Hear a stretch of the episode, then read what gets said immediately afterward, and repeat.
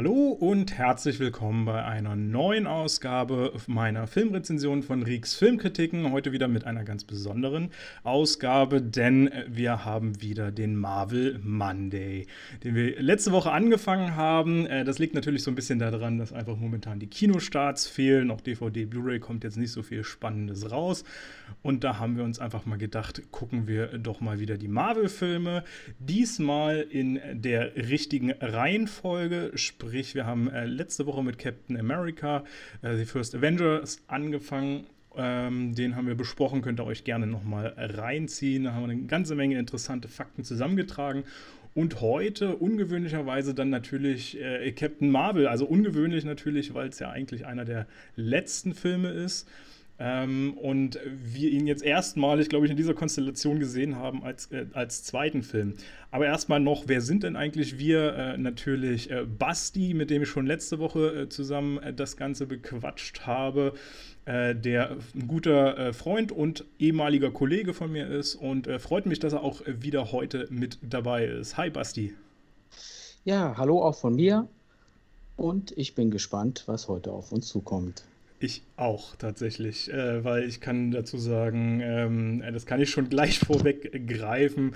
Ich hatte immer so meine Schwierigkeiten mit Captain Marvel. Der kam ja tatsächlich erst vor zwei Jahren raus, ist also einer noch der neuesten, der frischsten und vor allem aus einer Zeit, wo es noch Kinos äh, gab, beziehungsweise wo die Kinos noch offen waren. Kinos gibt es ja immer noch, aber da konnte man noch ins Kino gehen.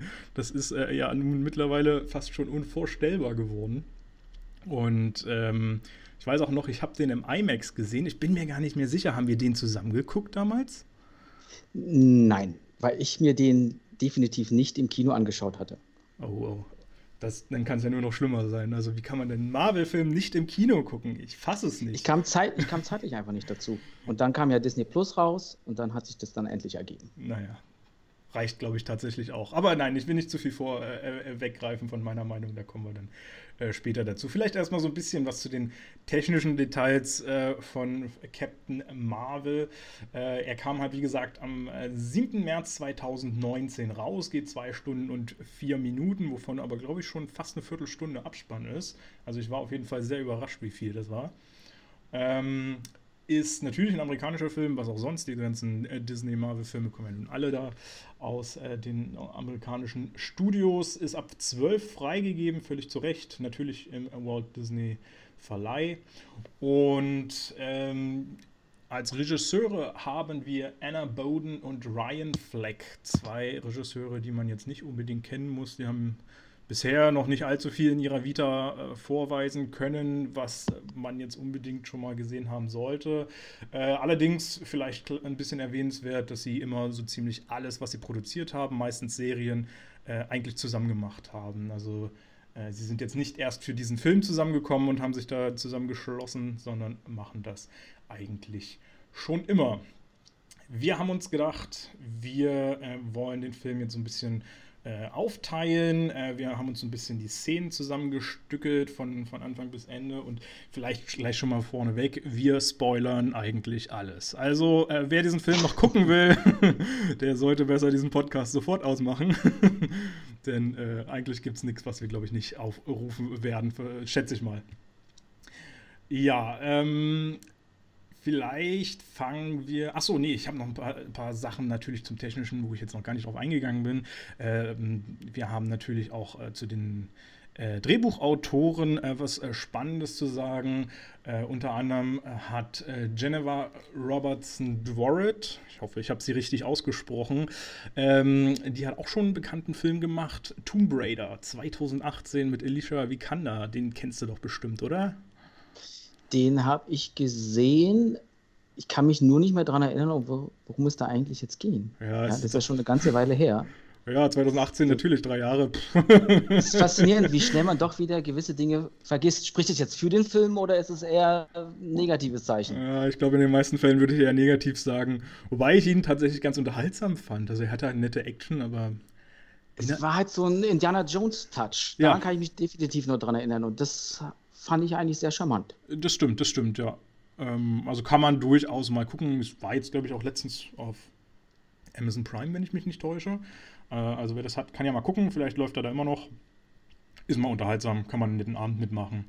Ansonsten haben wir noch als Drehbuchautoren, also insgesamt waren es, glaube ich, sechs oder acht Drehbuchautoren, also schon eine, eine ganze Menge, die da dran geschrieben haben. Ähm, hatten wir noch Nicole Perlman, die hat jetzt zuletzt äh, Pokémon Meisterdede Meisterdetektiv Pikachu gemacht. Kennst du den? Den gibt's doch gerade, ich weiß nicht, auf Netflix oder so oder Amazon, bin mir gar nicht sicher. Ich, ich habe den angefangen. Ich habe den angefangen, ich habe ihn aber nicht weitergeschaut. So die erste halbe Stunde. Und dann, ähm, ich weiß, ich will auch nicht sagen, warum. Ich weiß auch gar nicht so wirklich, warum ich ihn nicht weitergeguckt habe. Ja, ist jetzt nicht so meins. Nee, meins tatsächlich auch nicht. Obwohl ich damals als Kind Pokémon-Fan war, tatsächlich. Ähm, naja, ähm, genau, sie ist aber auch gleichzeitig noch als Produzentin aktiv und äh, sitzt jetzt gerade am neuen Fast and Furious 10 noch äh, wo es natürlich noch kein Datum für gibt. Ähm, müssen wir mal schauen, was da so rauskommt. Und als äh, dritten, den wir so ein bisschen kennen könnten schon, der schon mal so äh, auf den Plan getreten ist, ist ähm, Mac LeFauve. Ich hoffe, ich habe ihn auch richtig ausgesprochen. Mit den Namen habe ich es manchmal nicht ganz so. Der hat äh, unter anderem auch die Drehbücher für Alles steht Kopf und Arlo und Spot gemacht. Zwei tolle Pixar-Filme, die mich äh, absolut begeistert haben. Und äh, alles steht Kopf meines Wissens ja auch, nee, nicht ganz der Vorgänger. Ähm, jetzt aktuell von Soul. Vorher war ja noch Onward dazwischen. Aber hängt ja so ein bisschen zusammen. Hast du mittlerweile Soul eigentlich äh, gesehen? Nee, nee, nee, den, den muss ich mit meiner Freundin noch schauen. Und dazu äh, kommt es dann irgendwann noch. Ja, wird ja auch. noch keine Zeit gefunden. Und, und unbedingt müsst ihr den noch äh, schauen. Also lohnt sich auf jeden Fall, da mal reinzugucken. Ja, ähm, so viel vielleicht erstmal dazu. Ich denke mal, zu den Schauspielern kommen wir später nochmal so ein bisschen. Da haben wir ja auch ein ordentliches äh, Kontingent ähm, und, und einige namhafte dabei, die schon äh, oft zu sehen waren in den Kinos äh, und diversen Filmen. Ja, wir haben halt mit Captain Marvel jetzt den 21. Äh, MCU-Film. Also zumindest, wenn wir uns äh, angucken, wie er rausgekommen ist. Ähm, also vom, vom Veröffentlichkeitsdatum. Und rein von der Handlung her, das ist halt so ein bisschen krass, haben wir jetzt den zweiten Film. Und ähm, das ist tatsächlich ein bisschen äh, schwierig, diesen Sprung zu schaffen. Das hab, ging mir zumindest so. Äh, weil Captain America, haben wir ja selber auch noch gesagt, so diese, diese äh, Technik, wie damals, äh, wie, wie, die Figuren zum Teil äh, kleiner dargestellt wurden und so. Das sah alles noch ziemlich schwierig und ziemlich schlecht aus. Und auf einmal haben wir einen Film, der äh, über zehn Jahre später oder, oder knapp zehn Jahre später gedreht wurde und technisch so krass aussah. Also ich war visuell ja total begeistert. Wie ging es dir? Ja, für mich war es auch wie so ein Quantensprung von der Optik her. Und äh, ich finde, das macht den Film auch aus, weil er einfach optisch sehr, sehr unterhaltsam wird. Unterhaltsam ist. Und vielleicht kurz nochmal darauf zurückzukommen, dass die Masse an Drehbuchautoren ähm, äh, da mitgemacht haben, das merkt man auch inhaltlich im Film, finde ich. Das ist, das ist so komplex. Das ist nicht, da wird nicht nur ein Thema aufgegriffen, da wird eigentlich das ganze Marvel-Universum in einem Film wieder mit reingepackt.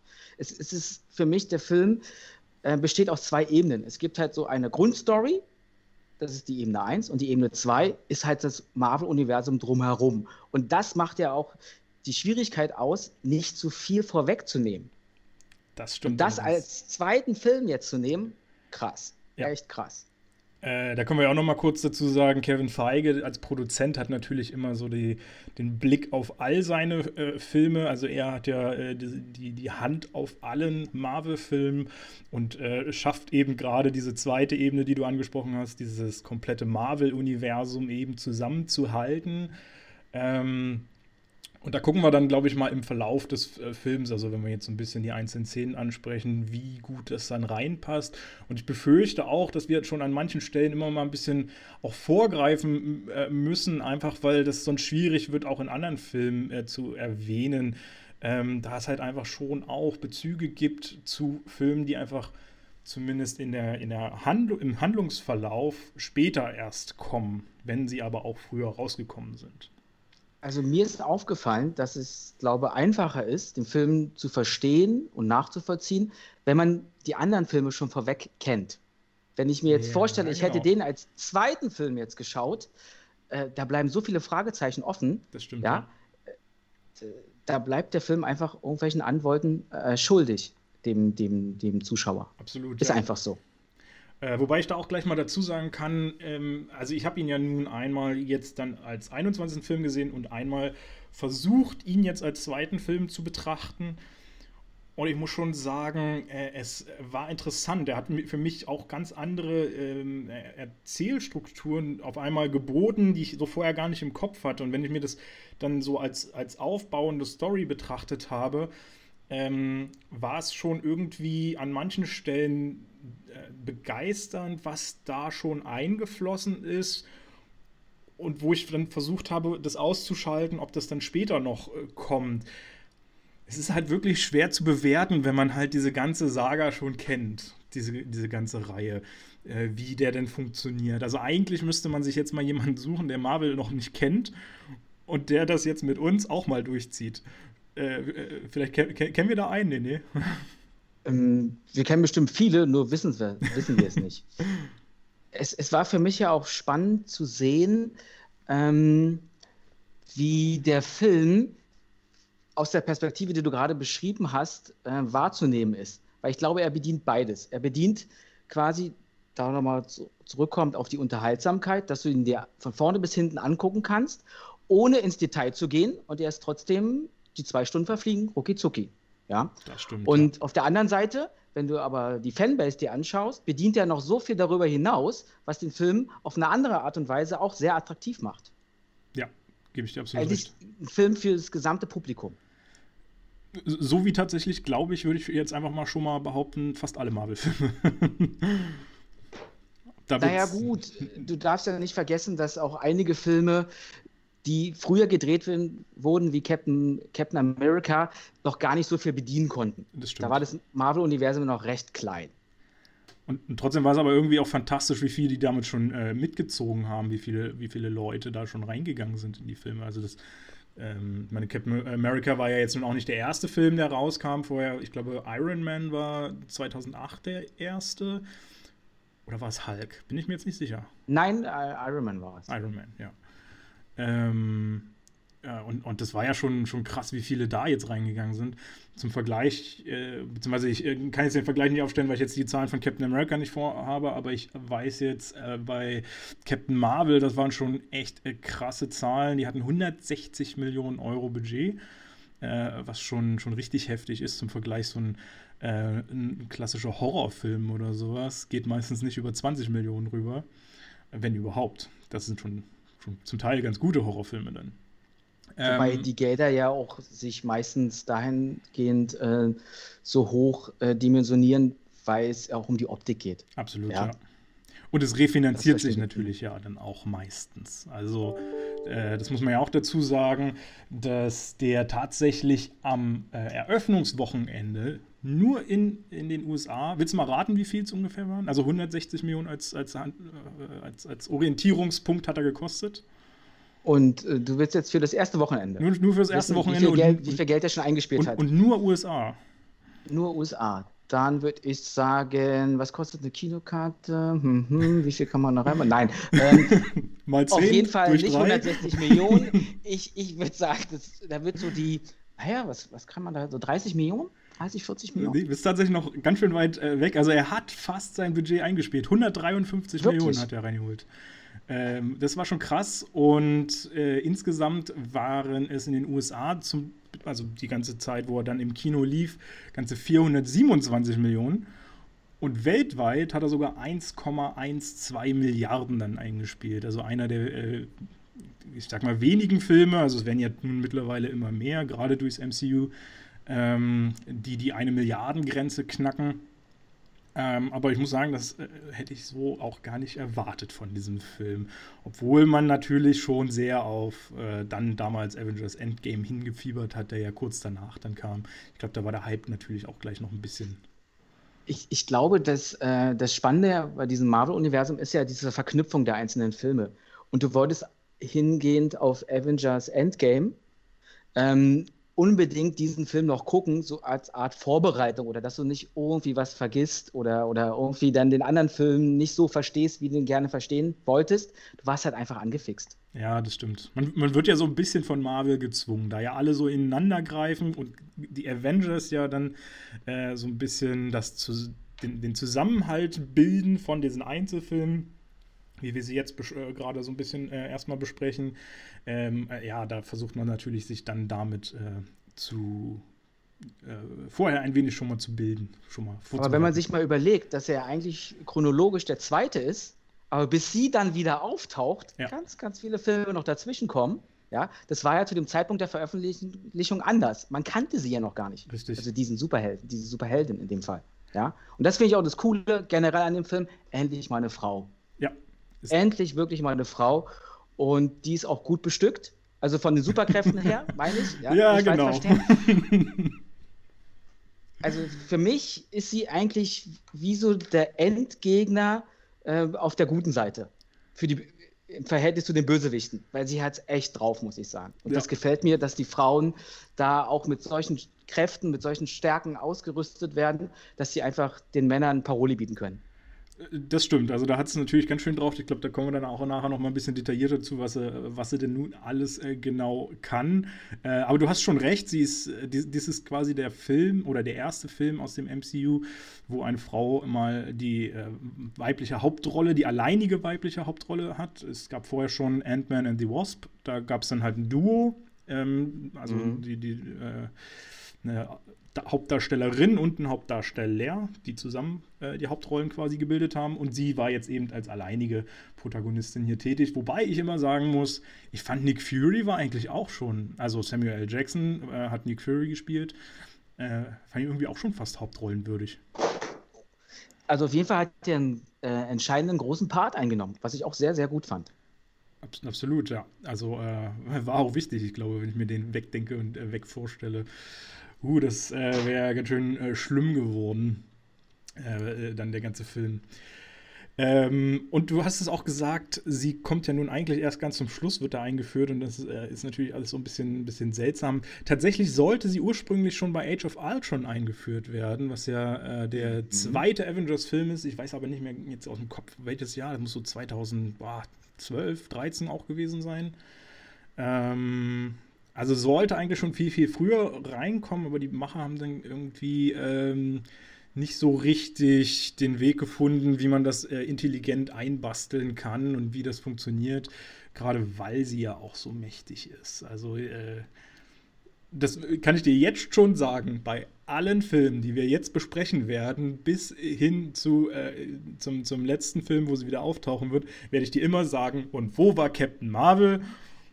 Das wird jedes Mal die hat, kommen. Die, die, hat ja, die hat ja noch was zu tun in ja. den geschätzten 25 Jahren oder 23 Jahren, keine Ahnung, die sie da unterwegs war. ja, ja.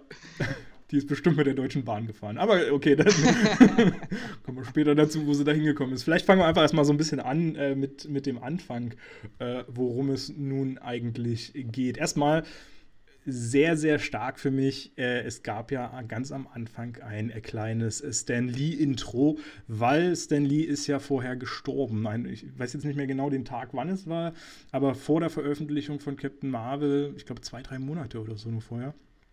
Ähm, ist ja der große, große Stan Lee, der ja äh, quasi Urheber dieser ganzen Marvel-Sachen auch mit ist, ähm, gestorben und kriegt deswegen nochmal einen, einen tollen Dank mit den Worten Thank you, Stan. Und ich, äh, siehst du, da habe ich jetzt gar nicht mehr so drauf geguckt. Ich glaube, bei dem Film war das, wo auch das Marvel-Symbol äh, die, die Stan Lee-Köpfe äh, drin hatte, ne? Das ist, das ist richtig. Und ähm, ich musste mir so eine kleine Träne verdrücken, weil es war schon eine Hommage an Stan Lee und das haben die super gut gemacht. Absolut. Ja. Auf den Punkt. Mit so einer Kleinigkeit haben die es echt geschafft mich zu berühren. Ja. Schon am Anfang, bevor der Film überhaupt losgeht. Richtig, war auch absolut war schon mittendrin. Ja.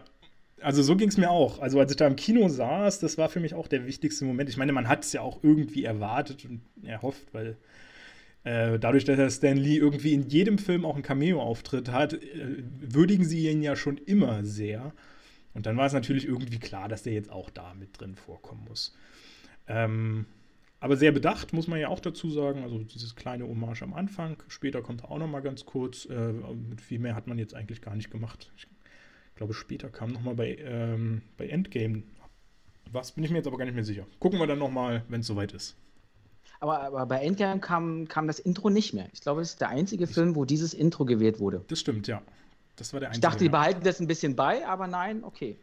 Na, dann war die Würdigung auch schon wieder erledigt. War, ist, ja, ist ja nur Stanley. Also, Geh mal, ge, dann geht man einfach wieder zum Tagesgeschäft. Na, über. eben. Ich meine, wer ist denn Stan Lee? Also wirklich. ist das nicht ein Karatekämpfer? Aber das ist ein anderer Lee. Ähm, genau, äh, aber Karatekämpfer ist ein gutes Stichwort, weil äh, ähm, ich habe mir nämlich tatsächlich als einen meiner ersten Stichpunkte äh, mit aufgeschrieben, äh, dass mich das Ganze hier an Martial Arts erinnert hat, weil gleich im, äh, im ersten Part, da geht es halt darum, da stellt man so ein bisschen ganz kurz äh, die Captain Marvel vor, beziehungsweise heißt sie da noch gar nicht Captain Marvel, da heißt sie ähm, Verse äh, und ist auf einem ja, fremden Planeten, was einfach schon mal schon echt krasser Unterschied ist zu Captain America, der ja nur hierzulande oder nicht hierzulande, aber auf dieser, dieser Welt gespielt hat. Und auf einmal werden wir auf eine komplett andere, in eine komplett andere Galaxie quasi transportiert. Ähm, dort erwacht sie quasi und kann sich irgendwie an nichts so richtig erinnern aus der vergangenen Zeit und kämpft dann immer wieder oder übt ihr Training gegen Jonrock, ähm, was so ihr, ihr äh, Sperringspartner so ein bisschen ist, aber eben auch so ein bisschen ihr, ihr Chef von ihrer Space Force Einheit, glaube ich, schimpfen sie das. Ähm, und äh, zusammen kriegen sie dann eine Mission, nachdem sie ewig darauf gewartet hat, endlich mal eingesetzt zu werden, weil sie hat ja auch irgendwie ganz coole spezielle Kräfte, die sie aber in den Kämpfen immer nicht äh, einbinden soll. Da soll sie natürlich fair kämpfen. Und äh, kriegen dann zusammen eine Mission und äh, müssen dann auf einen fremden Planeten einen. Ähm, äh, wie, wie hieß denn der, den sie da retten sollten? Weißt du das noch? Die sollten da, ähm, es geht ja um die Cree, ja. Cree, genau. Sie gehört ja dem, dem Volk der Cree an, quasi, ja. Und ähm, sie sollten da jemand von den Cree retten, irgend so ein Spion, der nämlich die Skrull irgendwie ausspioniert hat. Genau, genau. Den, die Skrull haben den dann quasi gefangen gehabt und äh, dann war das halt so eine kleine Spezialforce-Einheit, die da losgeschickt wurde, um den zu retten. Äh, was allerdings so ein paar Probleme auch mit sich brachte, äh, denn äh, die sind in einen Hinterhalt geraten, in dem dann auch ähm, Verse gefangen wurde und von den, ähm, von den Skrulls ja, gefoltert kann man jetzt nicht sagen, aber ihre Gedanken wurden ausgelesen und sie haben versucht, da irgendwie was rauszufinden. Also am Anfang ist alles tatsächlich noch sehr wirr und man weiß gar nicht so richtig, was passiert hier eigentlich? Was wollt ihr uns jetzt hier erzählen? So zumindest hatte ich das Gefühl. Es war irgendwie sehr abstrakt, der Anfang, oder? Das, das ist richtig. Also du wirst reingeworfen in eine Materie, was den Film angeht, und du weißt erstmal gar nichts. Du lässt es auf dich wirken, ist optisch schön gemacht, doch du kommst inhaltlich kaum voran. Ja, also ich, ich äh, wusste auch, weiß bis heute nicht so richtig, was sie mir mit diesem Anfang da alles so sagen sollten, aber man muss, äh, einiges entwickelt sich natürlich dann daraus und erklärt sich dann auch natürlich. Ähm, genau, und hier halt dann dieses Stichwort Martial Arts, was ich mir aufgeschrieben hatte, weil eben in diesen, diesen Kämpfen mit Jon Rock, wo sie sich da übt, da, da habe ich mir das echt so, das, das wirkte mir echt so ein bisschen asiatisch in manchen äh, Sachen, so die, wie, wie diese Kampfstile da gemacht wurden, die sahen schon echt gut aus zum Teil. Äh, und ich habe auch gelesen, dass sie tatsächlich über neun Monate lang jeden Tag vier Stunden trainiert hat. Äh, und zwar Judo, Boxen und Wrestling. Ähm, unsere Für eine 5-Minuten-Szene. Das hat sich ja gelohnt. Für eine 5-Minuten-Szene. Ja, ich glaube, die hat es ja später nochmal genutzt. Vielleicht hat sie. Nee, in Endgame hat sie die Kräfte, glaube ich, auch nicht gebraucht, die Kampfkräfte, oder? Naja, da waren die ein bisschen zu billig. Ja, Vielleicht ich glaube auch. Ihre, ihre, ihre bessere Varianten dann zum Vortragen gebracht. Ja, stimmt. Dafür ist es eigentlich. Nee, es gibt später nochmal eine Szene, da musste es auch nochmal kämpfen, wobei ich da dann auch nochmal einen ja. netten Fakt Aber du kannst habe. halt mit, mit Karate nicht ein Raumschiff irgendwie vom Himmel holen. Wer War weiß. ich jetzt mal. Wer weiß. Gibt es da nicht Shang-Chi oder sowas? Ist das nicht so ein Karatekämpfer, der. Äh, nee, wo war das Shang-Chi? Der im Universum rumfliegt oder so. So, so tief bin ich tatsächlich im Comic-Universum quasi von Marvel nicht drin, dass ich da mich schon auskenne. Aber auf jeden Fall kommt Shang-Chi irgendwie in den nächsten ein, zwei Jahren raus. Und ich glaube, das ist auch irgendwie so ein, so ein Kämpfer da. Keine Ahnung. Aber das werden wir ja dann äh, demnächst sehen, wahrscheinlich.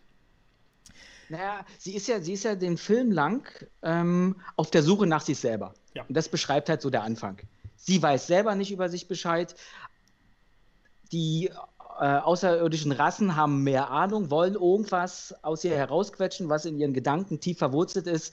Und damit beginnt es dann halt eigentlich. Mit der Frage, wo komme ich her, was mache ich hier und äh, okay, was soll das eigentlich alles? Genau.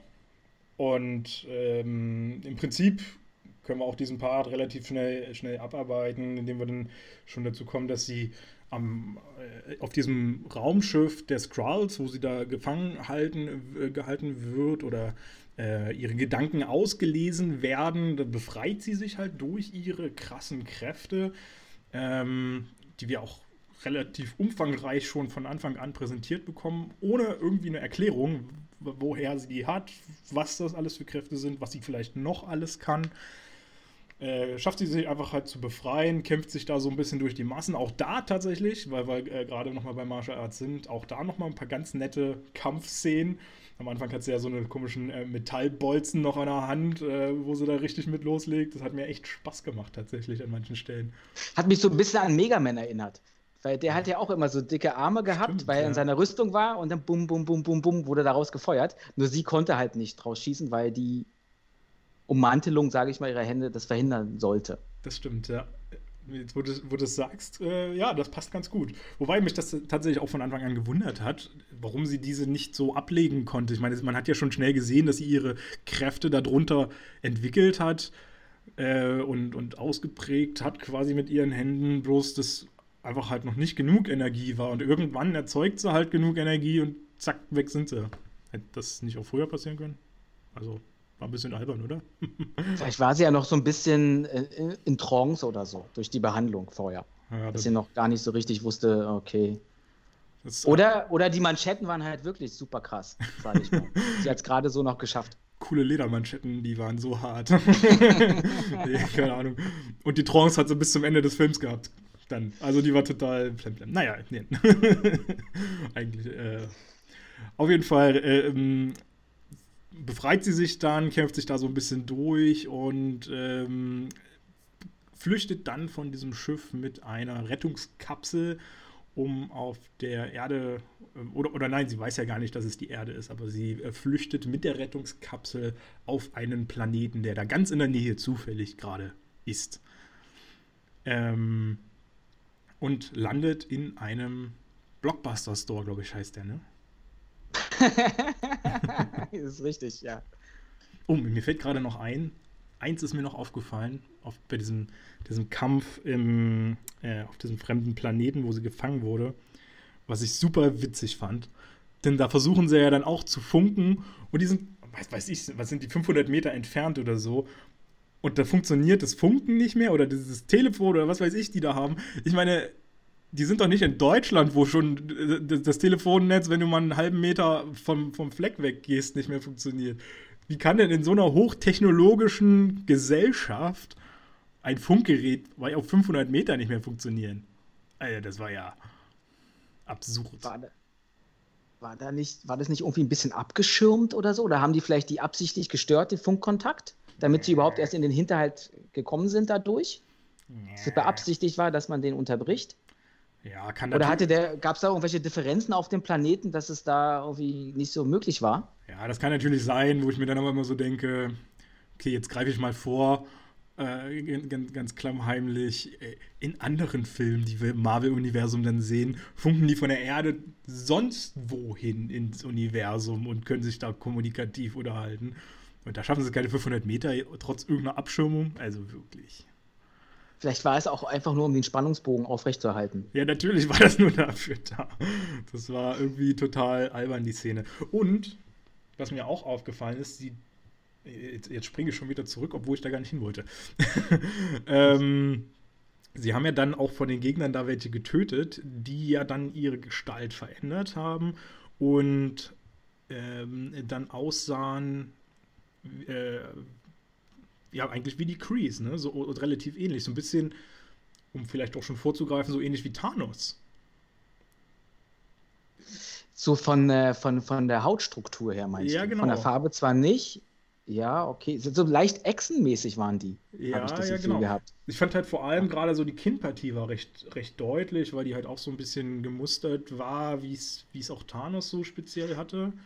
Man muss vielleicht dazu sagen, dass die Skrull halt die Fähigkeit besitzen, sich in andere Personen, Lebewesen äh, zu verwandeln. Genau, Quasi aber, die, ihren Identität anzunehmen, optisch und auch ein wenig geistig. aber das Ding ist ja, wenn sie sterben, dann verwandeln sie sich ja wieder zurück in das, was sie ursprünglich waren. Genau, Und ja. hier ist Dann es ja die aber quasi, Fähigkeit quasi weg. aber hier ist es ja quasi andersrum gewesen. Sie haben sich ja, glaube ich, als Skrull verkleidet oder, oder äh, die, die, dieses Vi- Visuelle angenommen und sind dann aber ja zu dieser anderen Spezies geworden, wieder, die eben dann später Thanos auch sein wird, wahrscheinlich. Das hat mich auch so ein Haben sie bisschen. sich nicht, haben die sich nicht wie die Cree irgendwie? Oder, oder wie ein ganz anderes äh, äh, äh, Volk getarnt? Weil sie können ja nicht, die, also die Skrulls können sich ja nicht zu Skrulls tarnen oder so. Nee, nee, natürlich. Nee, nee, aber das, ich glaube, das waren, letztendlich waren das, glaube ich, keine Skrulls, die sie da getötet haben. Ich glaube, die Skrulls waren ja nur die, die dann dort äh, quasi äh, Zivilisten waren und Opfer waren, einfach von diesem äh, komischen Angriff. Ich glaube tatsächlich, dass dieser Hinterhalt noch von einer Die Skrulls haben doch diesen Hinterhalt geplant, ja, also um in, an sie in, ranzukommen. in der Höhle selbst, dann haben sie sie fangen wollen, genau. Ja, das, das auf jeden Fall. Aber ich glaube, außerhalb ah, okay. sah es für mich nicht so aus, als ob das die Skrulls waren, die da von hinten äh, angegriffen haben. Aber da bin ich mir jetzt tatsächlich auch nicht hundertprozentig sicher. Ich war halt nur irritiert davon, dass der so aussah wie Thanos nachher. Thanos Ich ist weiß noch, ja, Thanos Junior. genau. Thanos, Thanos ist jemand, den ihr alle noch nicht kennen müsst, wer die Filme jetzt das erste Mal mit uns guckt. Ähm, den den kennen, lernen wir später kennen einfach. ähm, genau.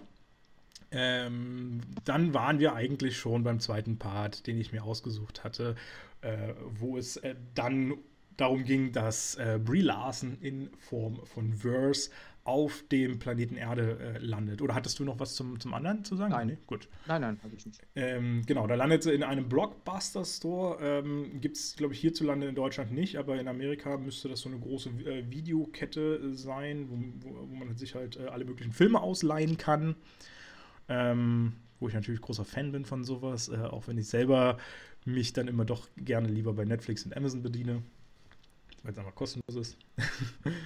ähm, genau, da landet sie und äh, in diesem ganzen folgenden Part wird dann quasi erstmal so äh, bekannt, dass sie von der Erde kommt, dass sie ähm, äh, also sie sieht ja auch genauso aus natürlich wie die ganzen anderen Erdlinge. Sie ähm, im Prinzip entstehen erstmal ganz viele äh, witzige Szenen, weil sie natürlich so eine übermächtige Person ist und auf der Erde noch nie jemand sowas kennengelernt hat. Ähm, unter anderem mit einem kleinen Lokalsheriff oder was auch immer das ist, der da in einem Auto sitzt und das Ganze beobachtet, wie sie vom Himmel runterfliegt in diesen Blockbuster-Store, total baff ist und das irgendwie begeistert verfolgt äh, und aber auch kein Wort mehr verliert. Und dann tritt relativ zeitnah auch äh, Nick Fury erstmals in Erscheinung, ähm, der sich als äh, Spezialagent vorstellt und sie etwas mehr kennenlernen möchte. Kann man das so sagen? Naja, ähm, Nick Fury ist ja der, ich sag mal, nicht der Oberchef, aber ein hochrangiger Chef äh, von Shield, der ja die Menschheit vor gewissen Gefahren, die von oben kommen, ja, Ich glaube, zu dem äh, schützen Zeitpunkt soll. nicht. Und, und, und am Anfang, ja, aber am Anfang ist er ihr erstmal sehr kritisch gegenübergestellt, Ja. was zu seiner Meinung angeht. Was wir vielleicht noch erwähnen sollten, wir sind, warum ist chrono, chrono, synchrono, äh, oh, chronologisch, ähm, Synchronologisch. Ja, das- Auch schön. du musst nicht alles wiederholen, was ich falsch ausspreche. Das macht es nicht besser. Dass wir, äh, dass, dass dass quasi der Film an zweiter Stelle kommt, weil wir uns im Jahr 1995 befinden. Und das ist nochmal wichtig. Deswegen auch der Blockbuster ähm, Shop, den es da gibt. Ich glaube, ich weiß gar nicht mehr, ob es heutzutage den in der Form mit Videokassetten noch gibt oder ob es die Marke überhaupt noch gibt. Äh, es gibt tatsächlich, äh, habe ich letztens gerade gesehen, in, in Deutschland den ältesten äh, Shop, der ist 1975 gegründet worden. Da gibt es noch Unmengen an Videokassetten. Äh, das war der, der erste, den es tatsächlich insgesamt gab. Und in Amerika haben sie dann 77 nachgezogen. Also zumindest stimmt schon mal die Zahl. Also 95 gab es die Shops auf jeden Fall schon. Und äh, ja, mittlerweile sind sie, hast du glaube ich ganz gut recht, auch ausgestorben, weitestgehend. Ähm, genau. So viel zum Videoshop. Oder Warte mal. Ach, äh, genau. Da hatte ich noch was. Im Videoshop gibt es ja ein paar ganz nette Sachen zu sehen. Ähm, denn sie haben ja da so überall so ein paar Sachen äh, versteckt, unter anderem auch ein paar, paar nette Filme, wobei ich jetzt gar nicht ganz weiß, welche man da alle sieht. Aber äh, sie, äh, also Captain Marvel reagiert ja relativ zeitnah, nachdem sie da gelandet ist in diesem äh, Videoshop und äh, schießt mit ihrer Kraft da irgendwie so einen, so einen Aufsteller, so eine Figur kaputt. Äh, weißt du, was das für eine Figur war? Oder sein Nee, habe hab ich, hab ich jetzt nicht auf dem Schirm. Nee, ich habe es tatsächlich auch in dem ersten Moment nicht erkannt. Ich musste da auch nochmal nachgucken. Ähm, es war Arnold Schwarzenegger äh, aus dem Film True Lies, wahre Lügen von 94. Ah, okay. Aber eigentlich sollte es eine ganz andere Figur sein. Sie haben nur die Rechte dafür nicht bekommen. Äh, sie wollten nämlich eigentlich die Maske Kennst du die Maske mit, mit Jim, Jim Carrey? Carrey? Genau, genau. Ja. Und der hat doch, der ist doch so komplett grün, ne? Stimmt, und was ja so eine Ähnlichkeit zu den Skrull dann wieder. Genau, richtig. Und sie hat halt, sollte quasi eigentlich diesen Moment so erleben, ähm, dass sie da auf dem, auf, auf, dem Planeten landet und denkt, oh, jetzt werde ich gerade von den schon wieder angegriffen und feuert dann gleich intuitiv los. Ähm, ja, wie gesagt, sie haben natürlich die Rechte für die Maske jetzt nachher nicht bekommen. Ähm, und deswegen äh, mussten sie da improvisieren. Äh, Wäre natürlich noch ein bisschen witziger gewesen, so mit Schwarzenegger hm, ja, okay. Schade, dass sie nicht den Terminator genommen hätten. ja, das wär, oh, das, stimmt, das wäre auch witzig gewesen. Terminator gegen Captain Marvel. Oh. Das, da, oh, das wird ein gutes Crossover. Das müssen wir uns mal zusammen dichten. ähm, du hast übrigens äh, vorhin schon mal gesagt, dass die Skrulls äh, ihre Körper anpassen können. Und das sehen wir auch in einer der ersten Szenen dann äh, auf der Erde, als sie so ein bisschen im Baywatch-Stil aus dem Wasser hüpfen und äh, dann die äh, Körperstrukturen annehmen von so ein paar Surfern, die da gerade unterwegs sind. Wo ich mir dann so gedacht habe, wäre das nicht irgendwie eine coole Superkraft? Würdest du sowas haben wollen als Superkraft? Also ich würde erstmal gerne irgendeine Superkraft haben wollen. Wenn es die sein soll, nehme ich die natürlich gerne. Also ich fände das schon irgendwie wie witzig, wenn man sich so wie sonst wer da äh, animieren kann oder wie auch immer man das ausdrücken mani manipulativ das auch sein kann, wenn ja. du einfach in die Gestalt von jemand anders äh, dich transformieren kannst und dann, ja, boah, es ist schon eine, eine krasse Fähigkeit an sich. Absolut, in, in was für Leben du eintauchen kannst, wie viele Möglichkeiten du hast, dann hättest die Welt zu verändern. Ich meine, gut, wer will unbedingt Donald Trump sein? Das ist jetzt nicht so. Also du könntest ja der gute Donald Trump dann sein. Du könntest der gute, ja, das stimmt natürlich. Das wäre eine, eine gute Alternative. Gut, jetzt braucht man nicht mehr. Äh, jetzt ist eh zu spät. Aber gibt ja noch so viele andere, die man imitieren könnte. Aber vielleicht war ja Donald Trump ein Skrull. Oh, das kann. Oh, oh, das ist eine interessante Theorie. Die soll. Ja. Die, ja. Vielleicht ist er irgendwo im Keller eingesperrt und jemand anders übernimmt den Part. Oh, das, äh, um hier Chaos zu stiften. ich glaube, wenn wir das noch ein bisschen tiefer ergründen, ich glaube, da finden wir sogar viele Belege, die das äh, treffen könnten. äh, ja, finde find ich ganz witzig. Aber es ist eine interessante äh, Fähigkeit, ähm, will, ich mal, will ich mal so sagen. Also, es wäre mir, glaube ich, lieber, als irgendwie fliegen zu können. Was hat man von Fliegen? Das ist jetzt irgendwie nicht so cool. Also, doch, es ist schon irgendwie nett, wenn du von heute auf morgen überall hinfliegen kannst, aber naja. Ich sag mal, irdisch gesehen ist die Squall-Fähigkeit passender, als wenn du fliegen kannst. Weil wenn du fliegen kannst, dann bist du der Einzige auf der Welt, der fliegen kann. Und irgendwie verrätst du dich ja so super schnell. Und wenn du dann nicht noch andere Kräfte hast, dich zu schützen, was bringt dir das dann? Ja, da gebe ich dir absolut recht. Ähm, übrigens, Thema Fliegen können wir auch so ein bisschen noch mit angreifen. Ähm, obwohl, nee, das mache ich, mach ich später, wenn wir dann äh, zum Thema Marvel nochmal kommen. Ähm, genau, was ist noch passiert in diesem äh, Part? Die beiden, ähm, also äh, die, die äh, Verse versucht ja dann die Skrulls zu fangen. Die fliehen ja vor ihr. Dann äh, der eine flieht in eine U-Bahn. Äh, nee, beziehungsweise U-Bahn ist es nicht, ist ja einfach nur eine Bahn. Fährt ja auch überirdisch. Aber gut, das hat ja in Berlin auch nichts zu sagen. Da fahren ja die U-Bahn auch Stimmt, überirdisch. Ja.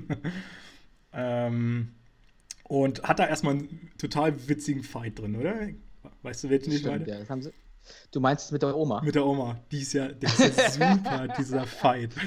Jeder wusste schon, als, als die Szene kommt und dann die Kamera auf die Oma gestellt ist, jetzt geht's aber ab. Hier. Genau, genau. Und man muss dazu sagen, das wird halt auch gut eingeleitet, weil sie sieht halt diese Oma schon aus dem Zug aussteigen in einer der Stationen und dann geht sie halt durch diesen Zug und versucht dann ihren Gegner da zu finden und trifft irgendwann auf die Oma, die ja eben gerade ausgestiegen ist. Und natürlich ist dann die Irritation da und, und irgendwie klar, dass äh, der Gestaltenwandler diese Form angenommen hat. Und man muss halt auch echt sagen, sie haben da irgendwie eine ganz gute Oma ausgewählt, die schon, eh schon so zerbrechlich irgendwie aussieht und äh, einfach komplett konträr zu, zu ihrer Figur eigentlich äh, wirkt. Ähm, witziger Fun Fact: in diesem Kampf, den, den sie dann ähm, bestreiten, ähm, der wird von zwei Schwestern äh, dann durchgeführt, weil nämlich die alte Lady und äh, Captain Marvel natürlich in dieser Szene gedoubelt werden, ähm, beziehungsweise Verse, nicht Captain Marvel, äh, gedoubelt werden. Und äh, die eine heißt Heidi Moneymaker und die andere Renee Moneymaker. Das sind zwei Schwestern, die sich da bekämpft haben, die dann einfach nur dieses Aussehen quasi noch verliehen bekommen haben. War irgendwie ganz witzig so zu, zu sehen. Wobei sie ja vorher so viele Monate trainiert hat. Ja. Warum hat sie das nicht selber gemacht? ja, ja, gute Frage, nächste Frage. Also hätte sie sich auch mal auszahlen können, aber gut.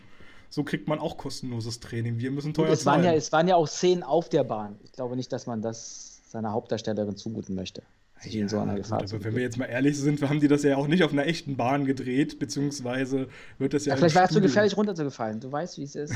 ja, es ist dann musst du den Film unterbrechen, die Kosten steigen ins Unermessliche. Das dann nimmst du lieber einen Double. Ist tatsächlich faszinierend. Ich habe letztens in einem Interview mal das gehabt, äh, da ging es nur darum, dass zwei ins Wasser springen mussten. Es war im November irgendwie die Szene gedreht. Äh, und selbst da mussten die gedoubelt werden, weil die Gefahr da war, dass sie hätten erkranken können und der Dreh ähm, gestoppt werden würde. Also es ist Wahnsinn, für was die da alles irgendwelche Duels hinstellen. Und gleichzeitig, aber wie du dann sagst, fragt man sich, ja, wozu lernen die das dann alles, diese Kämpfe? Also. Du, wir müssen vielleicht noch mal kurz ähm, darauf zu sprechen kommen, dass wir ja im Jahr 1995 sind und Nick Fury, beziehungsweise auch sein Partner, Agent Phil Coulson, sich optischer etwas äh, angepasst haben an diese, Jahres, an diese Jahreszeit. Stimmt, die sehen natürlich deutlich jünger aus. Ähm, ich glaube, äh, Fury ist, steht in seinem Ausweis irgendwann mal. Den muss er ja mal vorzeigen. Ich glaube, das ist auch in diesem Part mit drin nachher. Als er dann äh, in so eine geheime äh, ähm, ähm, ähm, Armee-Base da irgendwie hinfahren. Und dann muss er seinen Ausweis vorzeigen und da steht äh, nämlich drin, dass er am 4. Juli 1950 geboren wurde und somit äh, 45 Jahre in diesem Film ist. Ich glaube, als er den gedreht hat, war er knapp 20 Jahre älter, wenn ich mich jetzt nicht täusche. Ja, der, der, ja, ja, so 25 Jahre, äh, also er ist so ungefähr 70 und dann kommt es mit 45 schon ganz, ganz gut hin. Ja, genau. Und 4. Juli hast du doch, glaube ich, letztes Mal gesagt, Captain America ist auch 4. Juli geboren, oder? Das ist richtig. Am, am Unabhängigkeitstag. Siehst du, das ist mir auch vorher noch nie aufgefallen. Haben wir, haben wir zwei Unabhängigkeitstagsleute. Können sie ja zusammen feiern. Was für ein Zufall. Dann gibt es ja die richtig fette Party, wenn die da mal zusammen äh, unterwegs sind. genau. Äh, ja, also genau, die haben sie beide ziemlich äh, verjüngt, äh, wobei die Techniken, äh, also es ist schon krass, was man mit der Technik heutzutage machen kann. Ich meine, das haben die ja auch bei The Irishman äh, gemacht. Da haben sie ja äh, den, den Hauptdarsteller, ich glaube, in, in, drei Stufen sogar verjüngt, auf einen einmal 30-Jährigen, einmal auf einen 50-Jährigen und ich glaube einmal auf einen 70-Jährigen. Ähm, und das ist erstaunlich, weil es sind ja die gleichen Schauspieler, aber du merkst das optisch überhaupt nicht, dass da gefaked wurde. Absolut. Wobei ich tatsächlich das Gefühl hatte, so manchmal so dieser Haaransatz von, von Fury, ähm, der sah schon ziemlich gräulich aus.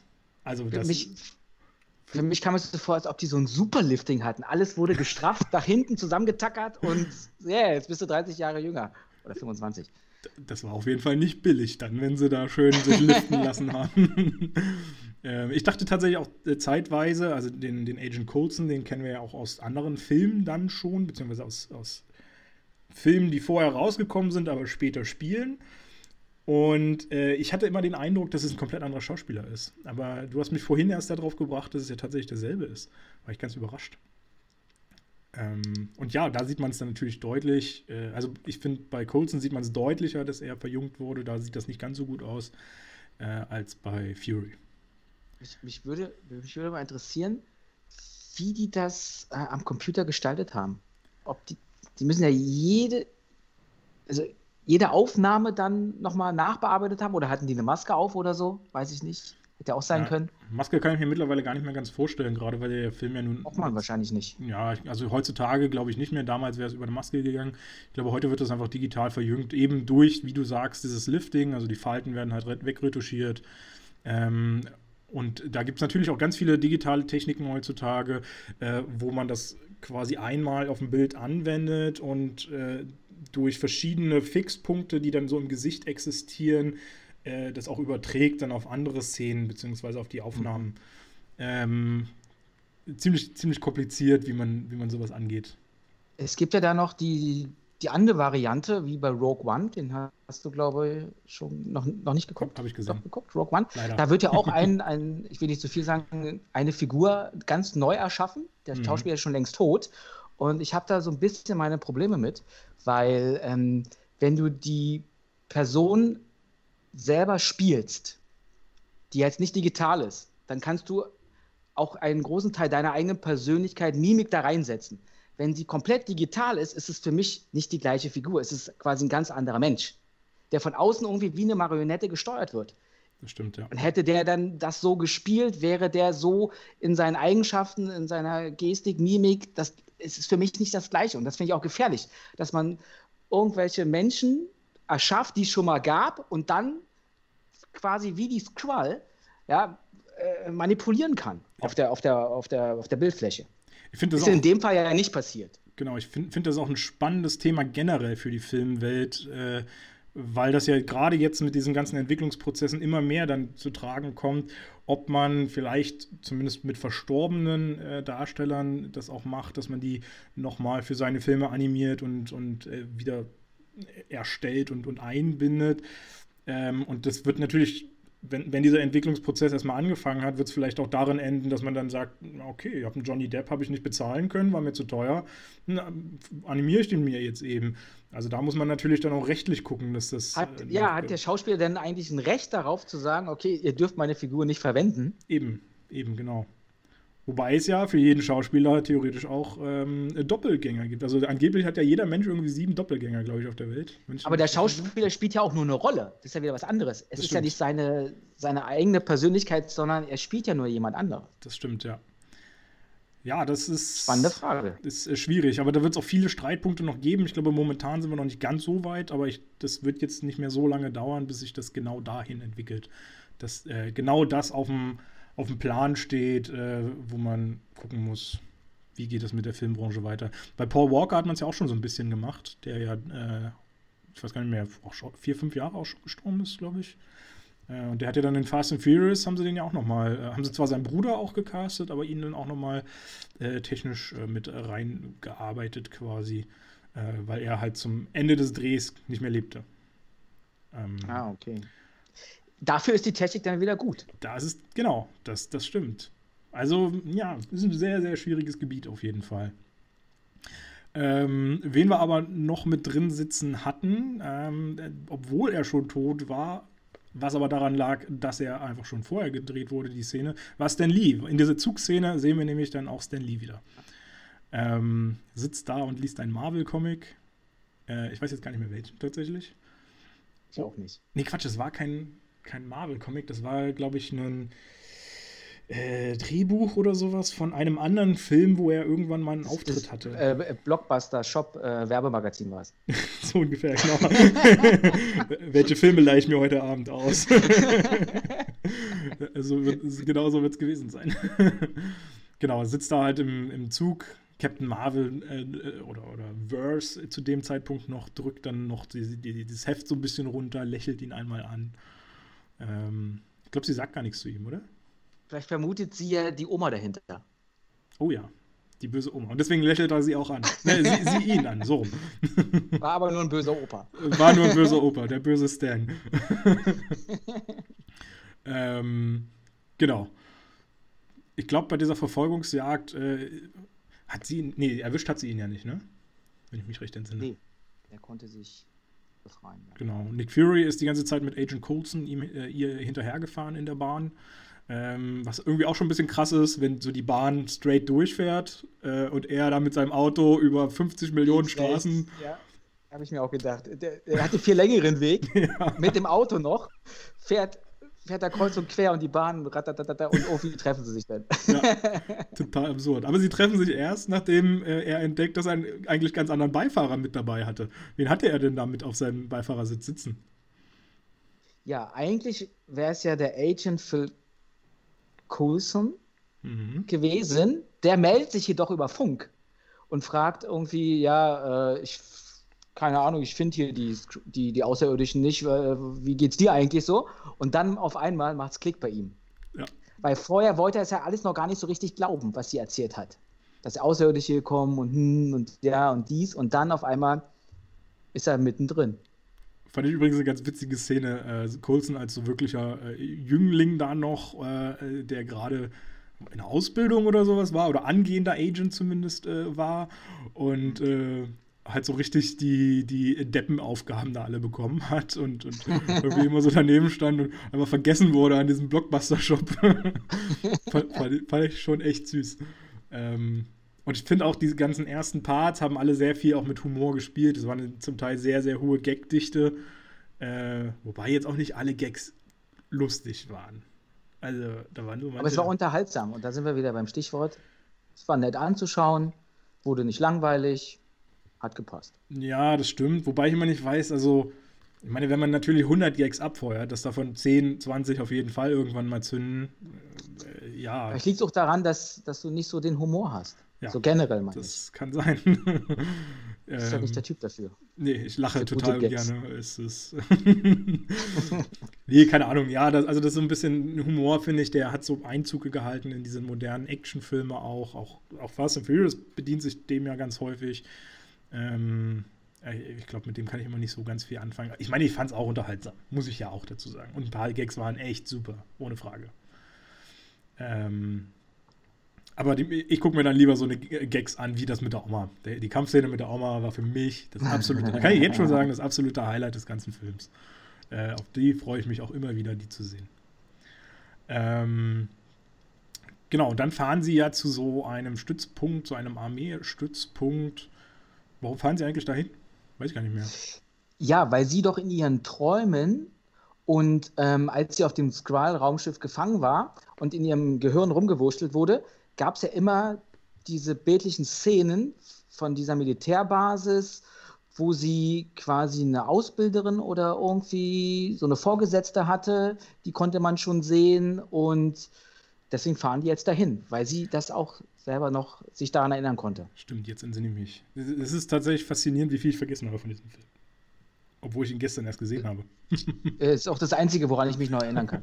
ja, sehr gut. Dann wird es natürlich spannend für die Folge sehen. ähm, ja, genau. Äh, was ich ganz nett fand, äh, unterwegs sagt er, äh, sagt, sagt Nick Fury ja einmal, ähm, dass er niemals Nick genannt wird, äh, immer nur Fury genannt wird, was ja gar nicht stimmt. Er, hat, er wird von Tony Stark zum Beispiel nämlich immer äh, Nick genannt. Ja, aber du darfst ja nicht vergessen, dass es äh, 1995 war. Das stimmt. Tony Stark kommt Tony Stark lernt er erst später kennen. Ja. Und da ist er dann so äh, breit und äh, bereit und offen, dass er sagt: Ach, Tony, du bist Ja, das sind Geschäftsmänner. Das sind Geschäftsmänner. ja, na klar, da, da, wird man dann mal ein bisschen lockerer. Und äh, ja.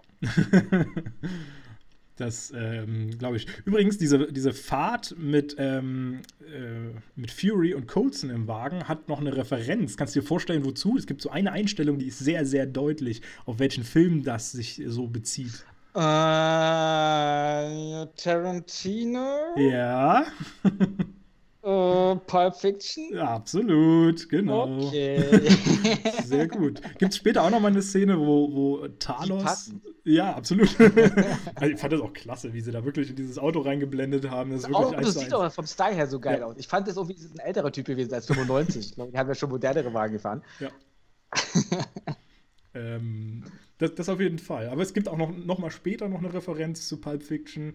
Äh, kann ich jetzt einfach schon mal vorgreifen, weil es jetzt inhaltlich nichts Besonderes ist. Äh, als äh, Talos, also einer der Skrulls, ähm, mit so einem Becher in der Hand steht und äh, am Strohhalm nuckelt. Äh, kommt relativ ganz zum Schluss äh, zu, des Films. Und äh, das sieht aber auch relativ eins zu eins aus zu einer Szene aus Pulp Fiction. Als sie dann, als sie, ähm, quasi ist es der, der Skrull-Anführer, sage ich mal, ja. Genau. Und ich dachte immer, die, die nennen den Thanos. Aber der heißt ja Talos. Talos, genau. Aber das geht so unter, ja. weil wenn du Thanos schon kennst, dann suggeriert dein Gehirn Thanos, Thanos. Und denke, Alter, haben die, sind die Geschwister oder, oder, oder was ist da los? Wäre übrigens auch. Aber es ist Talos. Wäre wär auch interessant gewesen, wenn das die Thanos-Einführung gewesen wäre.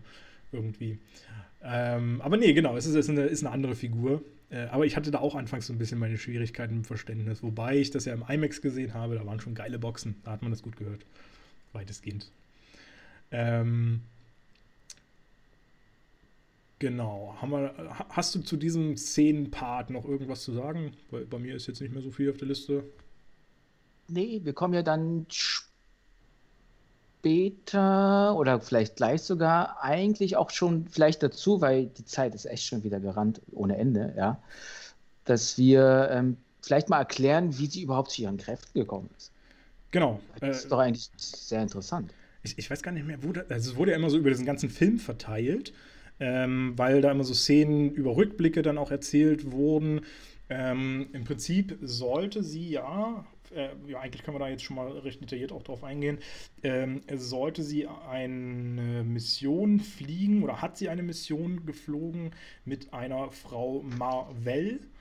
Äh, hier wohl aufgemerkt sind es zwei Wörter und nicht eins. Also das ist äh, ein, ein Name einer Wissenschaftlerin. Und ähm, die, die, warte mal, die Wissenschaftlerin hieß Wendy Lawson. Genau, Wendy Lawson. Genau. War aber auch eine Cree, das können wir schon mal sagen, genau. die sich quasi als Wendy Lawson ausgegeben hat und hieß bei den Cree Marvel und als Erdling äh, Wendy Lawson. Das, das, ist übrigens generell über diesen ganzen Film eine Katastrophe, weil alle Leute irgendwie gefühlt drei, vier, fünf Namen haben. Äh, ja, das stimmt. Verse, die ja eigentlich im normalen Leben Carol Danvers heißt äh, ist dann eben später auch die Captain Marvel. Und ich habe äh, gesehen oder gelesen, dass sie tatsächlich insgesamt sogar acht Namen oder so haben soll über äh, dieses ganze Comic-Universum. Kommen alle im Film nicht vor, zum Glück.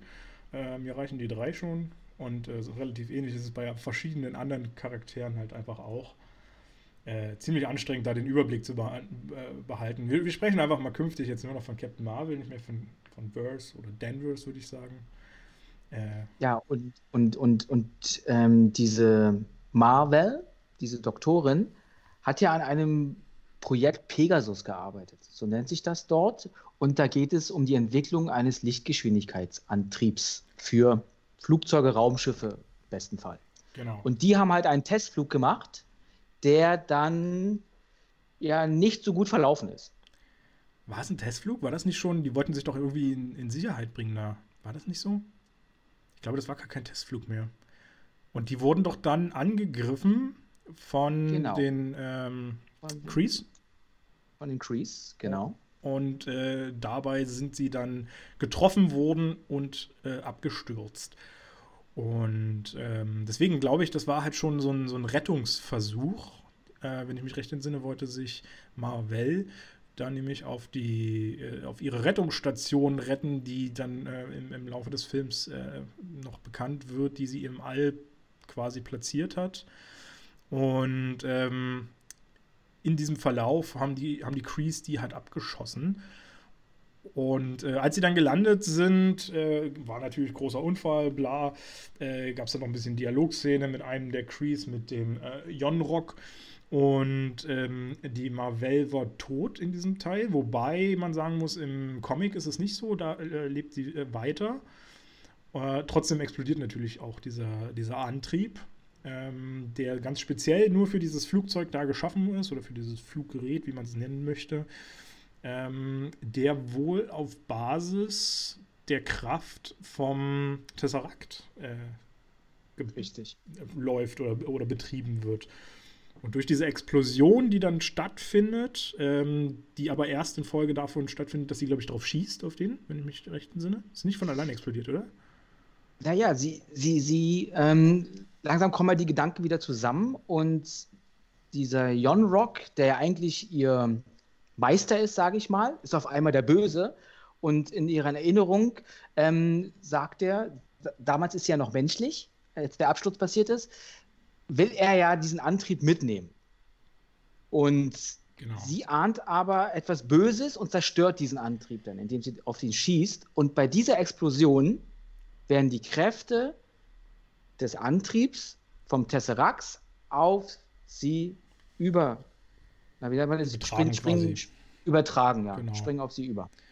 Wobei man immer noch nicht so richtig weiß, also auch bis zum Schluss des ganzen Films nicht, da können wir ja auch schon mal vorgreifen, äh, was wirklich der Gesamtkraftumfang von ihr ist. Also äh, man sieht sie später irgendwann mal ähm, fliegen. Man hat natürlich diese Photonenstrahlen, äh, die, die sie äh, ausströmen kann.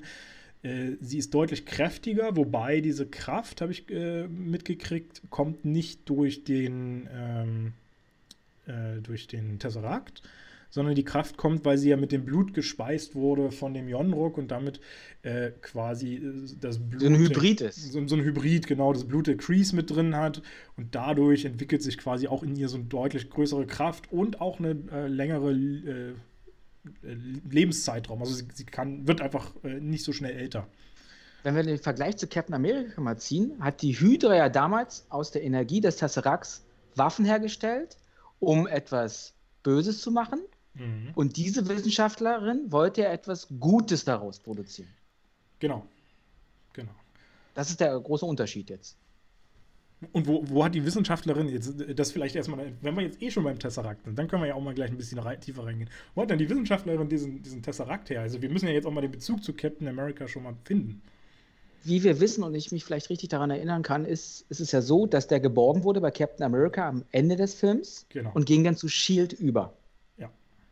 Und diese Cree-Wissenschaftlerin, das wird halt nicht im, im, Film überhaupt gar nicht irgendwie erwähnt, aber sie muss diesen Tesseract gestohlen haben. Tesseract. Oh. Sehr schön. Ja, so heißt er. So heißt Tesseract. gestohlen haben, um dann mit dem Experimente zu machen. Genau. Warum macht sie eigentlich diese Experimente mit dem Tesseract? Weil sie doof ist. Stimmt, jetzt wo du es sagst, wann ist ja richtig doof, die Frau. Nein, ähm, weil sie, also das hatten wir ja auch schon mal, dass sie ja selber auch eine von den äh, Skrulls äh, quasi ist. Und Stopp. sie wollen. Sie ist, sie ist eine Cree. Cree. Sorry, ja, sie ist eine Cree. Sie ist eine Cree. Ja. Und die Cree und die Skrulls sind ja eigentlich äh, im Krieg. Im Krieg genau. miteinander. Und ähm, die Cree sagen immer, dass die Skrulls die Bösen sind. Genau. Warum hilft denn aber eine Cree den Skrull? Ist sie übergelaufen oder sie, sie wollen wir das schon verraten? Ja, ich glaube, wir können da jetzt schon so mit drauf eingehen. Ähm, also sie ist ja, oder sie möchte ja den, den Skrulls helfen. Die haben sich ja als äh, gutmütig rausgestellt quasi. Ist ja eine sehr, sehr Familie. Ähm, oder sind viele Familien, die dort äh, auch, auch äh, leben und sie möchte denen helfen, quasi einen neuen Lebensraum zu finden, sich zu schützen vor den Crees. Ähm, und äh, ja, versucht das eben äh, auf Basis mit dieser Technik entwickelt, dann versucht damit einen, einen äh, Lichtgeschwindigkeitsantrieb zu entwickeln, wobei nie so richtig klar wird, wozu man den eigentlich braucht. Ähm, also es gibt ja viele moderne Techniken schon und natürlich, wenn sie von den Crees kommt, kommt sie ja schon von einem anderen Planeten. Also sie muss ja auch schon da irgendwie damit hingereist sein auf, auf die Erde. Ähm, wozu braucht man dann unbedingt noch einen Lichtgeschwindigkeitsantrieb? Äh, Meine Vermutung wäre, um schneller zu sein als die anderen. kann, kann durchaus sein. Auf jeden Fall wandelt sich dann das Bild von ihr gegenüber den Skrulls äh, in Richtung Alter, die sind ja eigentlich gar nicht die Bösen. Warum bekämpfe ich die denn jetzt? Das wird ja dann kurze Zeit später auch aufgeklärt, was eigentlich der wahre Anlass ihres Besuchs ist und warum sie auch von ihr irgendwie profitieren möchten.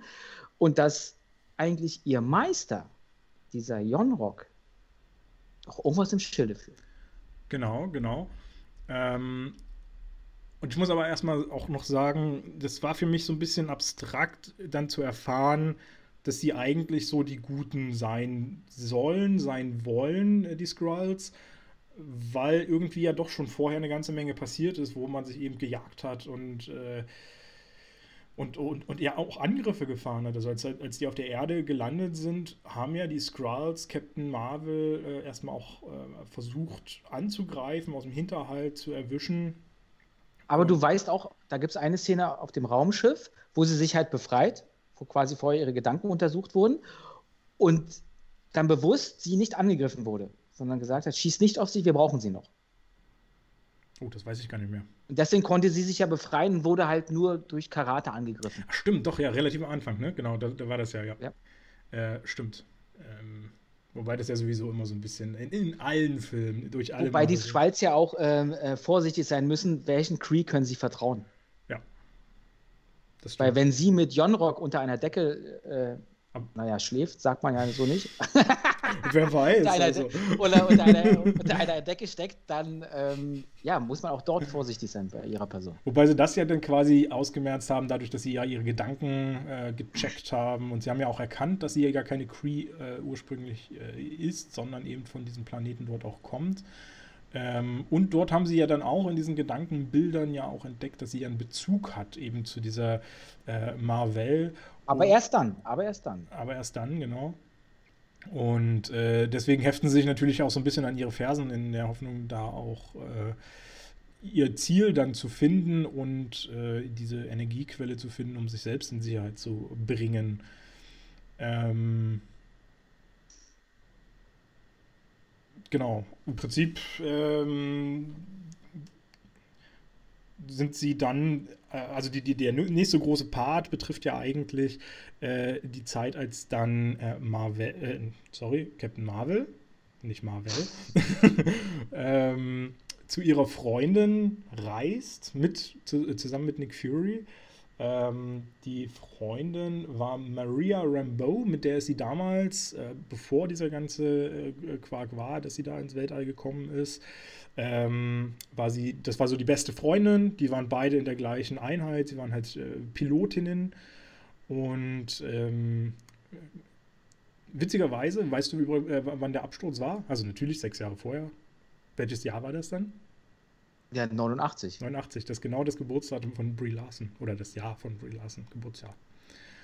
Ach, deswegen haben sie sie genommen. Wir haben immer nach Schauspielerinnen gesucht, genau. die 89 geboren sind. Wir, wir, nehmen nur Schauspieler, die 89 sind. Sonst funktioniert das, dieser ganze Film nicht. Das ist Frau 89. Frau 89. Blond, äh, kur halbwegs kurze Haare, war alles genauso. Und dann 89, 60, 89. die klassischen Maße, genau. Wer kennt sie nicht? Captain Marvel Maße. genau. Äh, und äh, genau, mit Fury reist sie dann halt zu diesem, äh, zu, zu, dem Haus äh, ihrer besten Freundin, die erstmal total fassungslos ist, weil es halt auf der Erde immer hieß, äh, dass Carol Danvers, wie sie als bürgerliche Person hieß, äh, eben bei diesem Flugzeugabsturz damals verstorben sei. es wurde auch ein, wie heißen das Namen? Ne, Hunde, Hundemarke heißen die eine Hundemarke. Bei der Militär, diese, diese, diese Marken, genau. diese Metallmarken heißen Hundemarken. Die heißen, also bei Hunden heißen das, heißt das Ding Hundemarken. Ich glaube, die werden auch so beim, äh, richtig beim Militär so geschimpft, Hundemarken. Okay. Also bin ich mir jetzt nicht hundertprozentig sicher, aber ich würde es jetzt einfach mal so in den Raum stellen. Logan hat ja auch so eine Marke. Also Stimmt. Wolverine. Ja. ja. Ich bin immer mit dem Wolverine-Universum, das ist nämlich immer nicht so meins. Aber ja, jetzt wo du es sagst, der hat auch sowas, stimmt.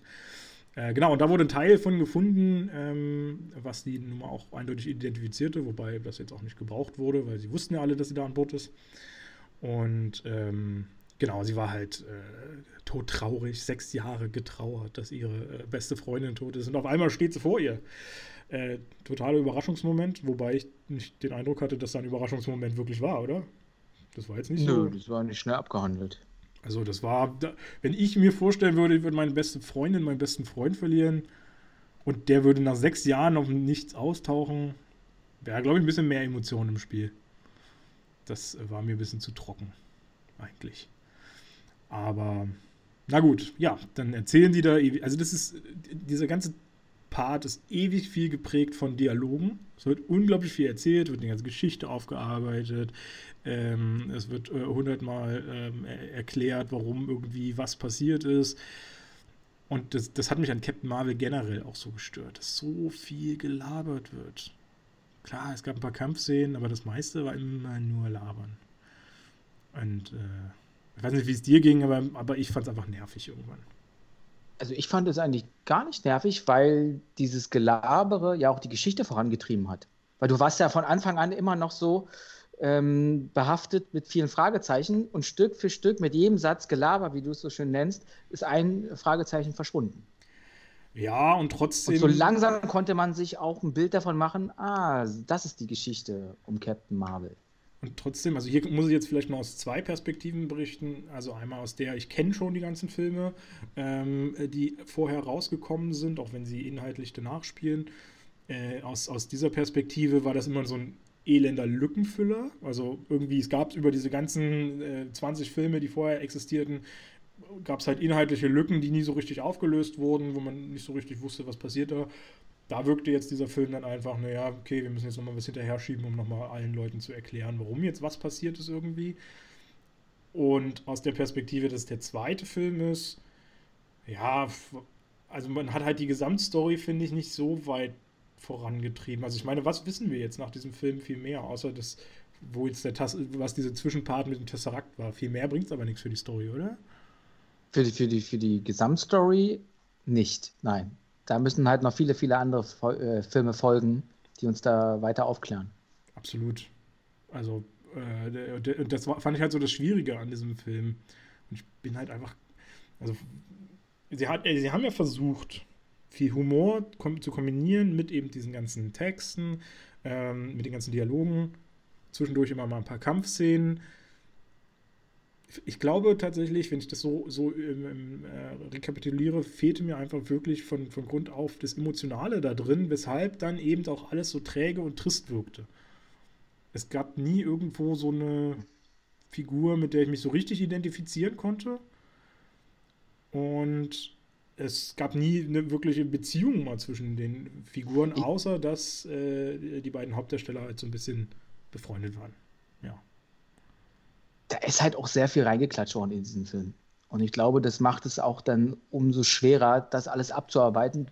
Da bleiben einfach Lücken, beziehungsweise auch vielleicht eine gewisse Schwere hängen, gerade als, wenn du den als zweiten Film dir anschaust. Das meinte ich ja vorhin. Wenn man, wenn man das so unter dem ähm, Mantel betrachtet, dass man die anderen Filme noch gar nicht kennt und nur zwei, ist das schon, ja, weiß ich nicht, eher nichtssagend, ja, was stimmt. das Universum angeht.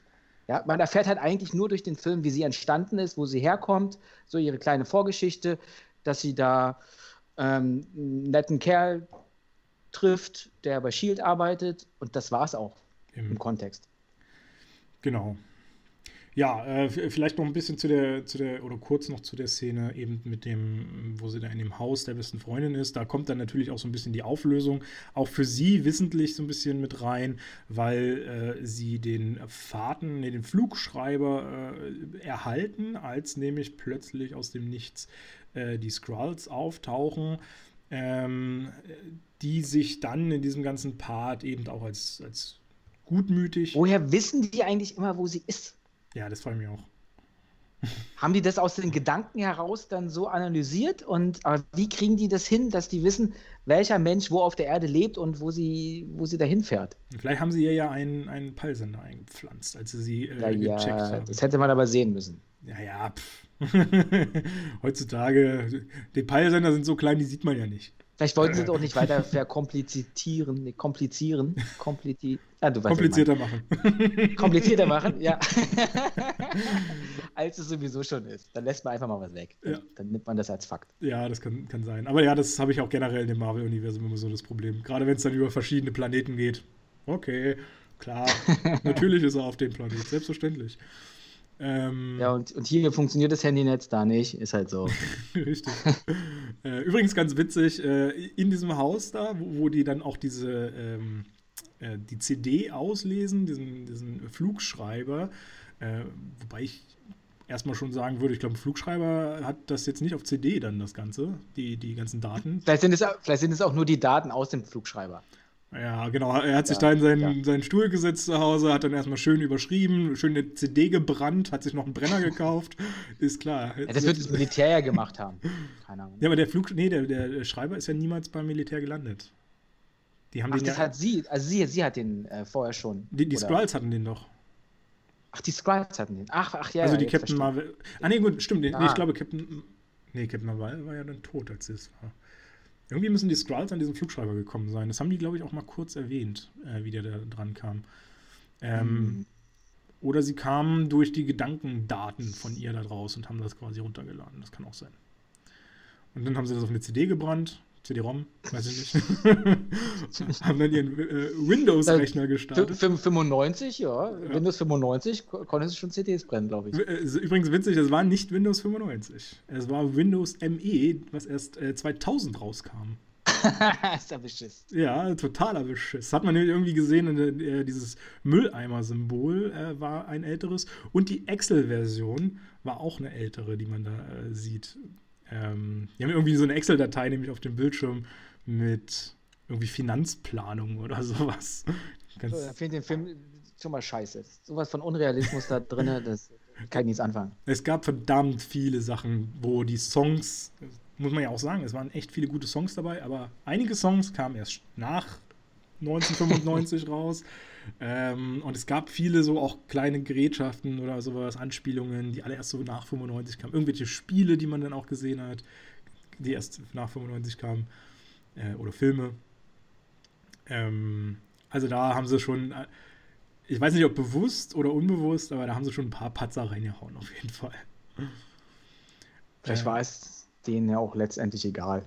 Ja. Hauptsache so ein bisschen den Charme. Es ging ja nur um den Charme.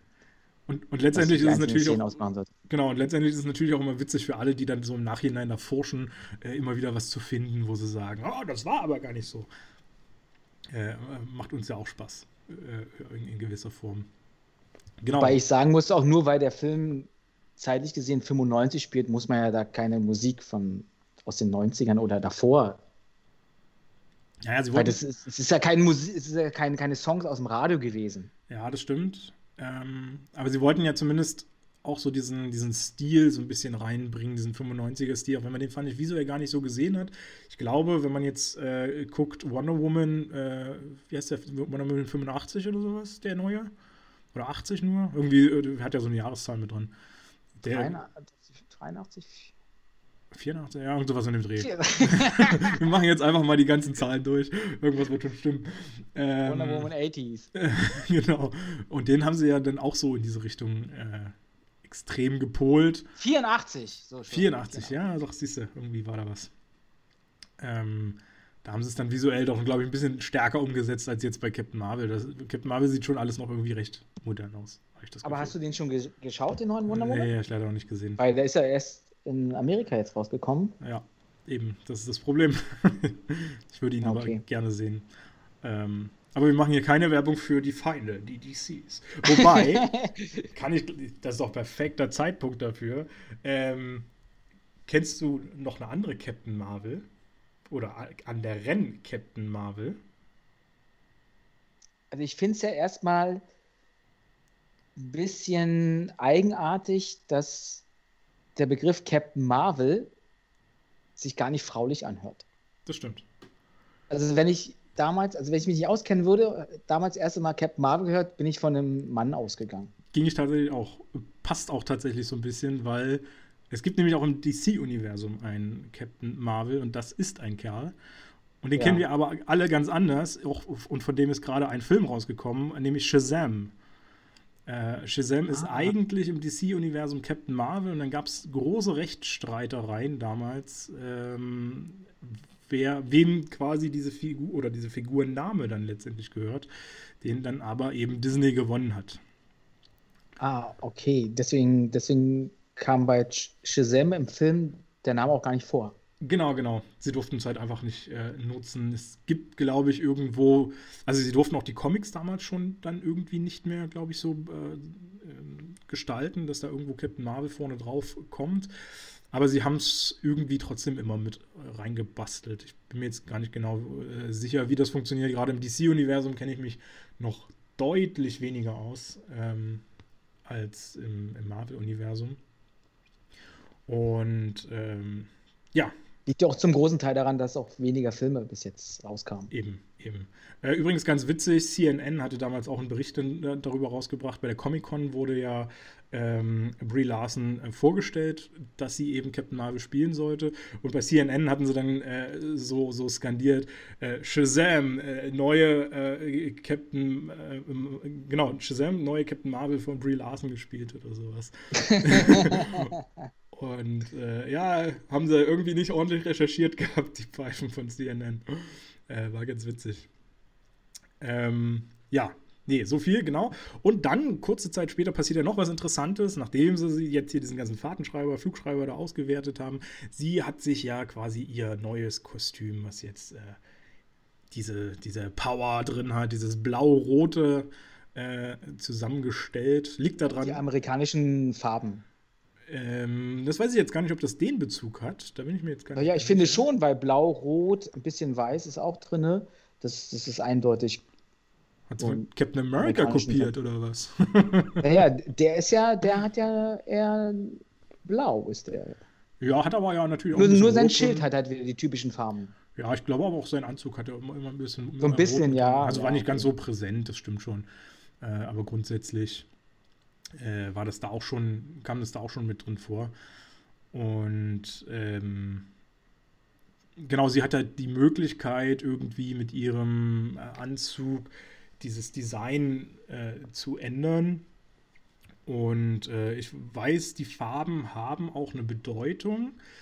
Ähm, und zwar irgendwie das eine ist äh, der, der Anzug, wie ihn normalerweise äh, Carol Danvers getragen hat, wohl, ähm, als in den Comics. Pilot. Als Pil so, Pilotin Comics, wohl. Okay. Äh, also ich, nee, nicht als Pilotin, genau, sondern in den Comics. Ähm, was war denn das, das andere? Das ist mir jetzt gar nicht mehr. Mhm. Ist mir jetzt gar nicht mehr so präsent, was die anderen Sachen waren. Es war irgendwie kurzzeitig noch von den, von den Crease das Design, hatte sie noch mit drin, so dieses grünliche.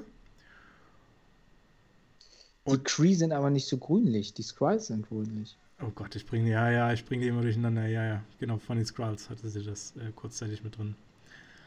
Ähm, und das, äh, dann, dann, war irgendwie noch eine Anspielung, aber die habe ich jetzt tatsächlich gar nicht mehr äh, auf, dem, auf dem Schirm. Muss, muss, muss ich jetzt auch nochmal nachgucken.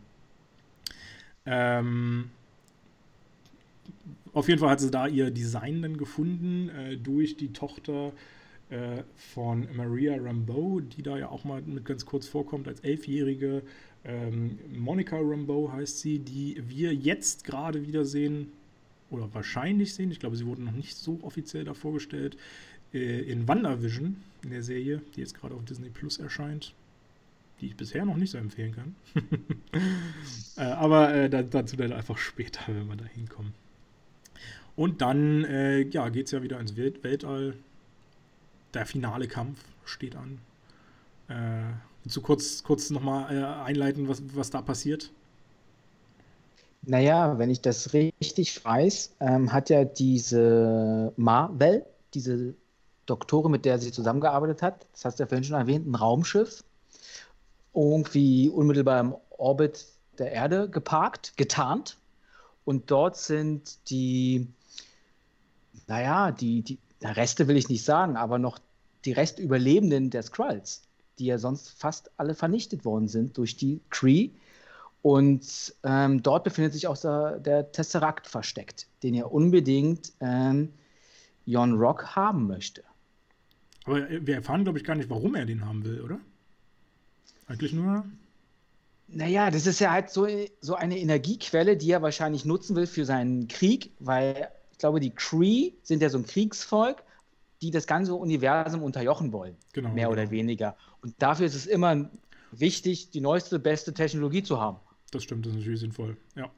Und wie, wie einfach ist es halt von den Menschen, in Anführungsstrichen, so ein, so ein geiles Teil ähm, sich zu organisieren. Ja, das stimmt. Die ja selber gar nichts damit anzufangen wissen. Übrigens fand ich es da ganz witzig, als sie sich den Tesseract dann schnappen. Das ist ja relativ am Anfang dieser Szene, bevor die ganzen Kämpfe äh, dann dort äh, starten. Ähm, sie packen ihn in eine Blechbox. Eine Brotbüchse, kann man fast schon sagen. So ein mhm. bisschen so ein, so ein Mini-Reise-Ding. Und kurz vorher, in, also was heißt kurz vorher, aber in, in äh, Captain America haben wir gesehen, wie sich dieser Tesseract durchgefressen hat durch Metall von einem Flugzeug. Ähm, und das war, sah erstmal schon so ein bisschen äh, absurd aus. Aber du hattest ja eine Theorie, wie das erklärt werden kann. Wir hatten ja im Vorfeld darüber gesprochen, dass, ähm, wenn er benutzt wird, er unglaublich unter Energie steht, die wahrscheinlich dieser Tesseract, dieser Würfel, dann nicht komplett absorbieren kann, sondern nach außen geht und dann frisst er sich, weil er halt so energetisch ist, wie so ein Stück Stahl durch Metall oder alles Mögliche. Wenn der aber nicht benutzt wird, ist er halt im Standby-Modus. Genau. Dann kann man ihn auch in eine Brotbüchse packen. Macht vermutlich auch Sinn. Also der ist ja in so einem, so einem viereckigen Würfel quasi gefangen, der, äh, der, der Energie. Infinity-Stein. Der Infinity-Stein, der Energiestein quasi, genau. Ähm, und dieser Würfel scheint so eine Art Schutz zu sein, damit der äh, Infinity-Stein seine Energie nicht äh, ausbreiten kann. Äh, und von diesem, diesem Energiefeld, was da drum ist, scheinen sie ja auch immer alle von zu zehren. Also ich meine, davon funktioniert dieses äh, Flugzeug, davon haben bei, bei den ähm, äh, im Hydra. Captain America, bei Hydra, genau, danke, ähm, haben ja die Waffen dann äh, funktioniert damit oder wurden damit hergestellt. Äh, also man scheint es ja irgendwie genau aus dieser Hülle zu extrahieren, extrahieren zu können. Äh, wobei wir auch generell. Abzusaugen. Abzusaugen, genau. wobei wir auch generell sagen müssen, wir erfahren ja eigentlich noch immer nicht so richtig, was dieser Tesseract überhaupt ist. Es ist ja einfach nur eine Energiequelle, die da ist. Glaube, das stimmt, ja. Ich glaube, da wird irgendwo nie so richtig tiefer drauf eingegangen, weil ja auch keiner so richtig weiß, woher. Also wir werden ja so ein bisschen in die Lage versetzt, äh, wie eben die Menschen das auch erleben in dem Moment, dass auf einmal so ein Energiekern was ist das, womit äh, werden wir da konfrontiert und, und so, so, ungefähr werden wir als Publikum ja da auch hineinversetzt und müssen uns das anschauen und lernen. Ich, ich glaube aber auch durch die Forschung der Marvel jetzt äh, und durch die Dokumentation, die sie wahrscheinlich auch betrieben hat und weil Nick Fury die ganze Zeit mit dabei ist, wird die Menschheit, also Shield in dem Fall, erst darauf aufmerksam, was das für ein geiles Teil ist. Das stimmt natürlich, ja. Und, und, den dann selber zu untersuchen und sich mal dem an, anzunehmen. Genau, genau. Der wird ja dann auch nachher mit wieder auf, den, auf die Erde gebracht, das ganze Ding. Ähm, und im Prinzip lernen wir in dem, in dem, äh, in diesem Space-Fahrzeug, was auch immer, wie man das bezeichnen möchte, Raumschiff, äh, äh, lernen wir noch intensiver eine äh, kleine, ich will sie mal Nebenfigur nennen, nämlich die Katze. Äh, beziehungsweise es ist gar keine Katze, es ist ein Flirken. Ähm, ich habe tatsächlich mich. Was ist ein Flirken? Ja, genau. Ich habe mich tatsächlich ein bisschen versucht äh, zu informieren, was ein Flirken ist. Es gibt gar nicht so viel Bekanntes darüber. Es ist einfach eine, aus, äh, eine Alien-Rasse, äh, die so existiert, die eben die Gestalt witzigerweise hat von Katzen. Relativ ähnliche äh, physi physiologische Gestalt. Und ähm, doch recht große Kräfte eigentlich hat, weil sie äh, quasi das ganze Universum schlucken kann. Also sie, die haben ein, äh, äh, ein, ein, unendliches Fassungsvermögen, die können halt alles ohne Probleme schlucken. Die haben auch, halt auch kein Problem, und das sehen wir dann auch, den Tesseract zu schlucken. Also auch die Energiequellen sind nicht so dramatisch. Wobei das vielleicht auch wieder mit deiner Erklärung auch so ein bisschen zusammenhängen kann, dass der Tesseract einfach nicht aktiv ist momentan. Dass es deswegen gar nicht so schlimm ist.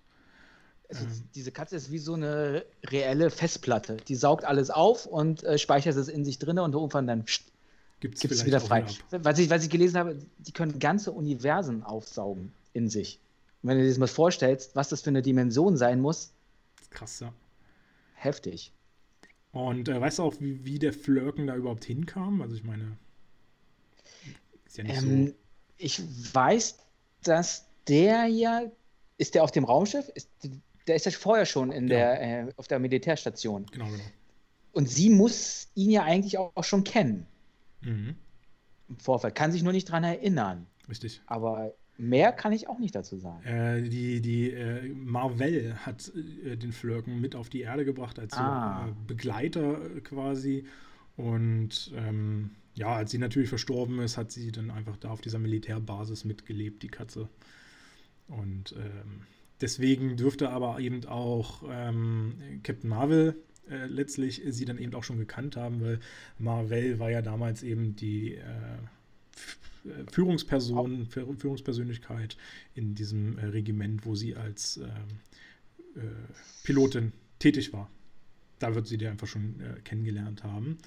Ähm, kleiner, äh, kleine witzige äh, Anmerkung dazu: äh, Brie Larson ist allergisch auf Katzen. Deswegen mussten sie alle Szenen, die sie damit äh, irgendwie gedreht haben, war entweder dann so eine Puppe hingestellt worden oder man hat die Computer generiert nach, äh, also nachträglich mit reingesetzt. Und dafür haben sie tatsächlich für diese ganzen Katzendarstellungen haben sie vier Katzendarsteller gehabt. Äh, mit Namen Reggie, Gonzo, Archie, Archie und Rizzo. Archie und Rizzo, ne? das Archie und Rizzo, genau. und noch ein witziger Fakt, äh, jetzt kommt's. In den Comics heißt sie Chewie, weil. Oh. Weil sie so aussieht wie Chewbacca oder nee, sie das Fell hat? Äh, nee, nee, das war einfach nur eine Hommage tatsächlich, aber an Chewbacca, wie du, wie, wie du schon erkannt hast, genau. Äh, an Star Wars von 1971, glaube ich. Ähm, und, und, daran war das eine Hommage äh, und deswegen haben sie die Chewie genannt. Und jetzt in dem Film heißt sie Goose, aber äh, auch nicht einfach nur so wahllos, sondern äh, wurde benannt nach Goose Bradshaw aus Top Gun. Sie fürchten weder Tod noch Teufel von 86 mit Tom Cruise, Tim Robbins. Kommt ja jetzt auch dieses Jahr, ja, ich sag mal nächstes Jahr, äh, kommt ja dann äh, Top Gun 2 raus. Mal gucken. Auch mit ihm wieder? Mit Tom Cruise? Auch mit Tom Cruise, auf jeden Fall, in der Hauptrolle. Äh, bin schon sehr gespannt, obwohl mich der erste mal nicht so gecatcht hat, ist irgendwie die, noch die, doch die Neugier auf den zweiten da. Ähm, aber Goose Bradshaw wird nicht mehr dabei sein, schätze ich. ähm, genau, aber nachdem ist sie benannt und ich muss sagen, ist eigentlich auch ganz passend, weil irgendwie ähm, hat mich, das habe ich mir auch relativ am Anfang mal irgendwann notiert gehabt, dieser Film sehr schnell so ein bisschen auch an Top Gun erinnert. Dieses ganze äh, Flieger-Dasein, wie das da war, auch wenn das eigentlich eher eine unterschwellige Rolle gespielt hat, letztlich in dem Film. Aber sie hat doch irgendwie so ein bisschen, hatte ich so das Gefühl, dass sie so ein bisschen die Tom Cruise-Rolle verkörpert hat in dem, in dem Werk jetzt, wo du es sagst, sind da durchaus Parallelen zu finden. Und äh, ja, also deswegen vielleicht eine, eine sinnvolle äh, Be Bezeichnung. Und ich muss sagen, die Katze hat ja echt ein paar ganz nette Auftritte. Also erstmal, also sie ist ja einfach nur da, es ist eine Katze. Nick Fury dreht total durch irgendwann, als er sie mal äh, kennenlernt und äh, streichelt. Weil er keine Allergie hat. Weil er keine Allergie hat. Ja, aber das fand ich auch ein bisschen überzogen. Also wie der da, weiß ich nicht, äh, gefühlt zwei Minuten die, die Katze da nur intensivst gestreichelt hat, als ob der noch nie in seinem Leben eine Katze gesehen hat. Er ist halt der ewige Junggeselle mit der, Katze, mit der Katzenliebe. Ah, das ist natürlich das, ja, das ist da. durchaus zutreffend, ja. Ähm, dann kann er, ja, stimmt, die hält er sich ja dann auch. Er behält sie ja dann nachher. passt, passt perfekt. ähm, Genau, dann kriegt, die, kriegt Goose auch noch einen Auftritt, äh, wo er dann ähm, Fury retten darf. Ich weiß gar nicht, wen Fury noch dabei hat in dem Moment. Äh, aber die werden halt auch auf diesem Raumschiff angegriffen und äh, können sich eigentlich gar nicht wehren und plötzlich ist da Goose und frisst die Gegner einfach auf. Beziehungsweise wir sehen gar nicht, wie sie sie äh, frisst, glaube ich. Wir sehen nur, wie sie durch die Gegend wirft. Ne? Ich bin mir jetzt gar nicht sicher. Ja, da kommen ja wie so Tentakeln aus ihrem Mund und ich weiß nicht, ob die äh, dann noch eingesaugt werden. Ja, wahrscheinlich. Oder ob die nur dann. Ähm, wenn, wenn die eh ein ganzes so Universum in ihrem Magen da tragen können, dann macht die vier Pfeifen da auch keinen. also die fallen ja da gar nicht auf. Blähung ja, das wäre jetzt. Nee, das wäre ein anderes Thema. das ist besser nichts für hier. ähm, genau äh, ja, bei diesem ganzen äh, Ding wird äh, eben, ähm, werden, werden, dann, ähm, gerät dann alles so ein bisschen außer Kontrolle. Wie gesagt, auch die äh, Crees landen dann plötzlich dort mit und äh, greifen die Station an. Und da ist dann eigentlich so diese entscheidende Szene, die dann auf, auftritt, äh, als Captain Marvel letztendlich wirklich zu ihren Kräften kommt. Weil bisher hatte sie selber immer äh, oder dachte sie, dass ihre Kräfte aus so einer Platine kamen, die äh, ihr von den Crees eingepflanzt oder angepflanzt wurde an den, an den Hals, an den Nacken. Ähm, und äh, als die ihr dann entfernt wird, fühlt sie, ist sie total machtlos plötzlich. Und ähm, erst da stellt sich dann aber raus, dass sie die Kräfte halt unabhängig von dieser äh, Platine besitzt. Diese Kräfte schon in ihr äh, waren, eben durch diese, äh, diesen Unfall, diesen Flugzeugunfall damals, ähm, wo dann das Triebwerk explodiert ist und sie das einfach nur nie abrufen konnte. Und eigentlich sogar noch viel stärker ist, als sie es jemals äh, vorbewiesen hat, weil das zeigt sie dann auch in vielen folgenden Szenen. Plötzlich kann sie fliegen, plötzlich kann sie Sie kriegt einen Helm dazu. Sie kriegt auf einmal einen Helm, kann die sich da äh, irgendwie projizieren. Aber der Helm war, glaube ich, sowieso schon Teil der Ausrüstung, oder? Aber den hat sie ja nicht immer auf. Der kommt ja dann. Den, den, hat sie nicht den kann sie auch so entstehen lassen. Genau, den kann sie entstehen lassen.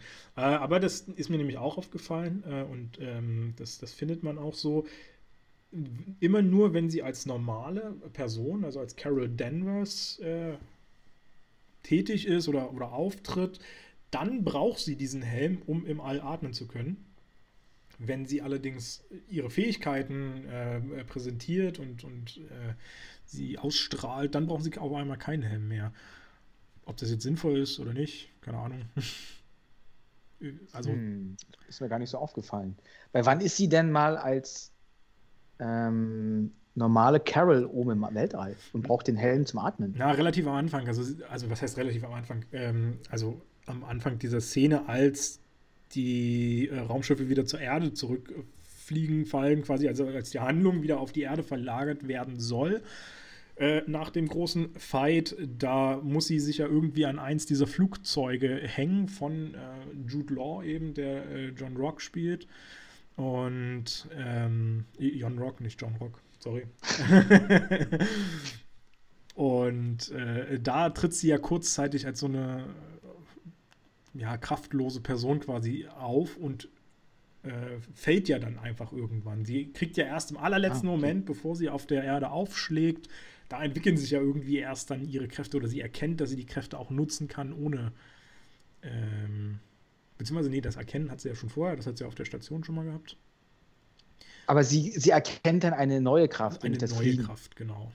Und quasi diesen kleinen, minimalen Zeitraum dazwischen da musste sie den Helm dann aufsetzen. Ja, ist, glaube ich, auch relativ unwurscht. ähm, weil letztendlich tritt sie dann als, äh, als, Captain Marvel auf und dann kann sie eh alles. Äh, womit wir eigentlich auch schon zu dem, zu dem krassen Fakt kommen. Ist das nicht ein bisschen krass, was sie alles kann? Ist sie nicht irgendwie sowieso allmächtig und warum? Sie, sie, sie ist, finde ich, das, das meinte ich ja am Anfang, so der Endgegner auf der guten Seite. Ja. Und weil sie overpowered ist mit, mit, mit Kräften, die, sie hätte, glaube ich, den, äh, sie reicht aus, man hätte die Avengers gar nicht gründen brauchen, sie reicht völlig aus, um die Erde zu beschützen Eben. vor dem, was da oben abgeht. Meine gut, sie ist natürlich letztendlich, wird sie ja dann Beschützerin aller Galaxien quasi, deswegen hat sie natürlich nicht immer Zeit für die Erde. Äh, ist ja nur so ein kleines Sternchen da irgendwo. Ähm, beziehungsweise ist ja nicht mal ein Stern, die Erde, wenn wir jetzt äh, astrologisch richtig rangehen. äh, astronomisch. ähm, Hauptsache logisch. Hauptsache logisch. äh, genau, und ja, also ich fand es ein bisschen krass, gerade jetzt als zweiten Film eine Figur vorgestellt zu bekommen, die eigentlich alles kann. Ich meine, okay, sie schreiben sie ja raus, mehr oder weniger dadurch, dass sie sagen, ähm, sie bringt eben dieses, äh, die, die Skrulls in Sicherheit, zeigt ihnen einen Weg, wo sie sicher leben können, eine, eine, eine Ortschaft, was weiß ich, wo sie dann äh, leben können. Und äh, dadurch wird sie ja quasi erstmal rausgeschrieben, indem man sagt, okay, sie ist jetzt halt ewig unterwegs und kann jetzt gerade der Erde nicht helfen. Und trotzdem finde ich es irgendwie ein bisschen lame. Ja, das ist wie so das Superman-Phänomen. Ja, wenn du, wenn du so viele Kräfte hast und eigentlich unbesiegbar bist, wirst du als Superheld auch schnell langweilig. Ja. weil es immer auf das Gleiche hinausläuft. Superman, Kryptonit, in dem Fall jetzt, äh, ja, weiß ich gar nicht, wer sie stoppen kann. Eben, und deswegen weiß ich halt auch gar nicht, ob es überhaupt so sinnvoll war, diese Figur mit aufzunehmen. Also, ich meine, okay, sie existiert halt in dem, in dem Comic-Universum, aber grundsätzlich hätte ich gesagt, dass es vielleicht schlauer gewesen wäre, sie rauszulassen und äh, die Geschichte einfach ein bisschen anders zu strukturieren, sich andere Sachen einfallen zu lassen, um eben dann folgende Filme auch logisch erklären zu können. War mir ein bisschen also ich hätte den Film nicht gebraucht, kann ich ja jetzt schon auch an dieser Stelle einfach mal sagen, weil wir ja eh fast schon am, am Schluss sind vom Film. Ähm, mich hat der nicht wirklich vorangebracht. Ich fand ihn schrecklich in vielen Momenten. Er hat mich ziemlich gelangweilt. Er war zwar auch durchaus unterhaltsam äh, immer wieder. Ähm, hat auch die Story, wie, wie, du schon sagst, an manchen Stellen natürlich ein bisschen vorangebracht oder einfach mit Leben, mit Informationen gefüllt. Aber gebraucht hätte ich ihn nicht. Ich glaube, er funktioniert eigentlich nur, wenn man ihn wirklich vor Endgame geguckt hat. Ja. So wirklich. Weil er dann einen noch einen Schritt weiter gebracht hat und man sich gar nicht so viele Gedanken darüber gemacht hat, wie entwickeln sich denn jetzt eigentlich die ganzen Strukturen der anderen Superhelden. Für mich ist es auch äh, Quatsch, dass sie 25 Jahre da im Weltall jetzt äh, zu tun hat. Irgendwie Eben. und nicht mal vorbeikommt oder so lange braucht, um ihre Mission da zu erfüllen. Hm. Ja, gut, wer will auch an der Erde mal Halt machen? Also, irgendwann haben sie, glaube ich, die Erde auch als totales Drecksloch mal bezeichnet. Irgendwer hatte das mal äh, in, dem, in dem Film gesagt gehabt. Der auch so dachte, ja, na toll, ich, immer schön auf uns rumhacken, äh, hacken auf uns Erdlingen. Ich, ich, muss aber vielleicht noch eine Parallele zu dem nächsten Film, den wir am nächsten Montag ähm, abhandeln, ähm, schlagen. Und zwar äh, ist sie für mich der ehrlichere Iron Man, quasi wie so eine Iron äh, Woman Mhm. Weil ähm, wir reden ja immer von Superhelden und Superhelden haben Superkräfte.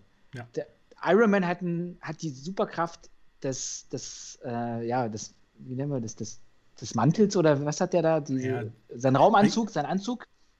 Eigentlich ist seine Superkraft, glaube ich, die Intelligenz so ein bisschen. Naja, komm, komm, das ist für mich keine Superkraft. ja, das ist, und also nicht so, so die krasse Superkraft. Wenn der hyperintelligent wäre, wie so ein Supercomputer, ist es was anderes, als wenn der einfach nur normal menschlich intelligent ist.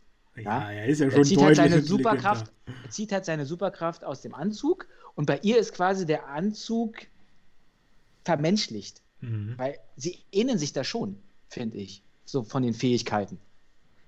Ja, ja, das stimmt. Im, Im, gewissen Sinne ähneln sie sich da. Wobei es da, glaube ich, noch ein paar. Äh, äh, ach nee, Quatsch, die anderen äh, Figuren oder Bezüge, die ich so habe, sind alle im, im DC-Universum dann. Da gibt es dann so einige, wie eben äh, Superman zum Beispiel oder sowas natürlich. Äh, ich glaube, im Marvel-Universum gibt es sonst nicht. Ich so hatte sich Marvel damals auch gedacht, boah, ey, jetzt, hat, jetzt hat DC so, einen, so einen krassen Superhelden erschaffen mit Superman, der eigentlich unbesiegbar ist. Wir brauchen da ein Pendant. Wir müssen da irgendwie gegenhalten. Komm, lass mal, lass mal Captain Marvel machen. Ich glaube, also wenn, glaube ich, war es eher andersrum. Ich glaube, die Marvel-Comics äh, waren vor den waren DCs, vorher. Oder? Also ich meine, beziehungsweise ist ja auch noch ein Prozess, die sind ja nicht abgeschlossen, geht ja weiter. Ähm, aber ich glaube, grundsätzlich waren die vorher. Ich weiß es jetzt bei Captain Marvel nicht, wann die das erste Mal rauskamen. Das habe ich jetzt nicht geprüft. Aber ja, aber das muss, muss dann halt jeder für sich selber feststellen, ob er damit klarkommt oder nicht. Ich kann es verstehen und nachvollziehen, dass man sagt, okay, irgendwie braucht man diese Superheldin eigentlich gar nicht, weil die das, weil die on top ist, ja, und letztendlich jeden Konflikt lösen könnte. Oder man nimmt sich ihr halt an. Ich finde es halt toll, dass es eine Frau war, so generell nochmal. Und ähm, die Geschichte war amüsant erzählt. Für mich war es nicht langweilig, ganz im Gegensatz. Ich finde es immer gut, wenn so das Gleichgewicht zwischen Action und Ruhe gehalten wird. Auch, dass, die, dass es die Story weiter vorangetrieben hat, wobei die jetzt nicht so das große Ding war. Aber ich fand interessant halt, dass du mittendrin bist im Film, eigentlich gar nichts weißt und dann häppchenweise wird das abgefrühstückt. Die eine Geschichte, die eine Ebene. Die andere Ebene ist mal etwas anderes da kommt man, da, da muss, braucht man eigentlich im Film auch gar nicht die zweite Ebene. Die kannst du weglassen. Wenn du das ausblenden das kannst, ähm, dann funktioniert der Film auch so ganz gut. Ja, das stimmt, das stimmt. Ähm, können ja nochmal kurz zu sprechen kommen darauf auf die äh, Credit-Scene. Das ist ja bekannt, bei Marvel gibt es ja immer Credit-Scene. Ich glaube, das haben wir bei Captain America gar nicht angesprochen. Auch da gibt es ganz am Schluss nochmal eine kurze Szene, äh, die dann schon auf die Avengers äh, verweist, der ja, glaube ich, erst unser, weiß ich nicht, sechster, siebter, achter Film dann sein wird. Ähm, mhm. Und jetzt ist, finde ich, gerade die erste Credit-Scene, die äh, taucht relativ am Anfang der Credits noch auf, finde ich schon ziemlich krass. Die ist halt wirklich darauf gepolt, äh, dass der Film als 21. Film eben rauskommt und vorbereitet auf, äh, äh, auf, auf, Endgame, Avengers Endgame. Nochmal die Werbetrommel so ein bisschen ähm, da genau. anheizt. Und wenn man das jetzt aber wirklich so betrachtet als Film, der jetzt als Zweiter in der Reihenfolge ist und man kennt die anderen Filme alle nicht, dann sitzt man eigentlich nur da und was? Wer, wer sind die? Was? Also da tauchen halt einfach ein paar Figuren auf die äh, später erst bekannt werden und Relevanz kriegen, äh, von denen man überhaupt noch gar nichts hört und man kann mit dieser Credit-Scene eigentlich überhaupt gar nichts anfangen. Nee, finde ich, find ich auch, passt chronologisch überhaupt nicht rein. Und das finde ich ein bisschen tragisch, aber äh, da gibt es zumindest noch eine interessante Sache, die man dazu sagen kann, weil diese Szene wurde tatsächlich äh, so gedreht, dass sie einmal nur mit Brie Larson gedreht wurde und einmal mit allen anderen, die da drin vorkommen. Sprich, man sollte einfach noch gar nicht wissen, zu, also die Brie Larson sollte noch gar nicht wissen, zu wem sie da überhaupt äh, spricht. Sie, sie, sagt ihren Dialog darunter und mhm. äh, sieht diese ganzen äh, Figuren äh, oder die ganzen anderen Persönlichkeiten nicht. Das wird dann alles erst nachher digital zusammengeschnitten oder wurde erst digital zusammengeschnitten. Ähm, sollte halt auch noch mal so ein bisschen ähm, äh, einfach so ein bisschen die Spannung hochhalten, wobei das, weiß ich nicht, ich meine, Captain Marvel kam ja dann raus und dann hat sie es ja auch selber gesehen. Das war ja jetzt nichts, wo man eine Spannung erzeugt hat für, wie, wie jetzt damals bei, bei Star Wars, wo, äh, wo, wo äh, damals noch Darth Vader dann was anderes gesagt haben soll, angeblich, äh, statt Luke, ich bin dein Vater, oder wie er das da sagt. Äh, äh, da haben sie das ja groß verschleiert. Ich finde, Captain Marvel ist einfach nicht so ein Moment, wo man das so krass aufziehen muss. Oder? Ja, da, da gebe ich dir recht. Ja. Von daher. Ähm, ein, einen Bezug können wir vielleicht noch ganz kurz nennen. Sie hat. Äh, dort gibt es auch noch relativ am Ende eine Szene, wo Nick Fury einen Bericht schreibt und mhm. ein Bild sieht mit äh, eben Brie Larson bzw. mit äh, Captain Marvel drauf, als sie damals noch vor ihrem Flugzeug war. Und äh, da war ihr Pilotenrufzeichen Avenger. Und äh, witzigerweise in den Comics war es Cheeseburger. ganz, ganz, ganz kurios. Da hieß ihr Flugzeug Cheeseburger, oder? Nee, nicht das Flugzeug, sondern ihr, ihr Pilotenrufzeichen. Also was quasi also so Piloten auf, auf, auf, als so ein Namensschild mäßig so ein bisschen hat. Äh, genau, und äh, hier jetzt im Film hieße Avenger und äh, man sieht dann halt, wie er sein Skript, seine Initiative, der er, die, die er gründen möchte, äh, umändert äh, mit dem Titel Avenger. Ich weiß nicht mehr genau, wie der Titel dann war. Ähm, und damit ist die Avenger-Initiative im gewissen Sinne geboren, über die wir ja schon ein bisschen angesprochen haben jetzt hier. Wir, wir haben ja noch ein bisschen was weggelassen, was aber auch nicht so schlimm ist. Auf jeden Fall merkt ja Fury, dass die Menschen sich alleine nicht beschützen können. Richtig. Die Superhelden einfach brauchen, um den Planeten vor den Gefahren, die da draußen lauern, retten zu können. Und die werden definitiv kommen. Und das finde ich eigentlich ganz gut für den, für den Start der nächsten Filme, die dann vorgestellt werden, wo sich dann diese Initiative, die Avengers, dann so langsam irgendwie herauskristallisiert. Eine, eine schöne Sache, und die ist irgendwie schade, wenn man sie vorher weiß, weil Nick Fury hat ja immer eine Augenklappe. Ja, stimmt, genau. Und, und, und, und jeder wird sich wahrscheinlich schon mal im Vorfeld die Frage gestellt haben, was ist da passiert? Warum hat er eine Augenklappe? Was ist da los? Und genau in, in dem Film jetzt wird es aufgelöst, dass nämlich Goose, die Katze, ihn einfach kratzt. ihn das Auge auskratzt, mehr oder weniger. Ja. Und er sagt noch, es ist doch nicht so schlimm, äh, während dann hinten äh, der, der Anführer von den äh, Skrulls noch sagt, na, täusch dich mal nicht so. da verliert er sein Augenlicht, ja. Das ja. ist so ein Moment, den ich eigentlich ganz cool fand. Ja, dass es dich da aufklärt. Überleg mal, du wartest 21 Filme darauf, dass du endlich Krass. erklärt bekommst, warum hat er seine Augenklappe. Absolut. Also das fand ich auch super, dass es noch kam. Und Goose kommt ja in der allerletzten Szene auch nochmal mit vor äh, in der, in der Credit-Scene, die ganz zum Schluss kommt. Ähm, passiert nichts mehr groß Spektakuläres, außer dass äh, Goose den Tesseract ausspuckt auf den äh, Schreibtisch mhm. von Fury. Äh, viel mehr passiert da eigentlich gar nicht. Ähm, interessant ist vielleicht für, für äh, alle, die sich noch weiter informieren wollen, weil wir haben ja auch echt wirklich, weil du es schon sagst, eine ganze Menge auch ausgelassen noch ähm, und sind trotzdem so weit schon in der Zeit. Äh, es gibt eine Captain Marvel Website, die ist ganz witzig, kann man sich echt mal angucken, weil die haben sie so im 90er-Stil äh, gebastelt. Das heißt, die blinkt und blitzt und überall Musik da und äh, äh sieht super witzig aus. Ähm, also kann man auf jeden Fall äh, sich mal angucken. Ähm, und äh, was übrigens auch noch äh, erwähnenswert ist, im ganzen Film wurde nicht einmal Captain Marvel gesagt. Es steht erst ganz zum Schluss in den Credits Captain Marvel. Selbst bei den Dialogen wurde nicht Captain Marvel. Es gab erwähnt. nicht einmal den, die Begrifflichkeit Captain Marvel unter diese Kombination. Ähm, ich bin mir jetzt auch nicht mehr sicher, ob das in Endgame dann auftauchte.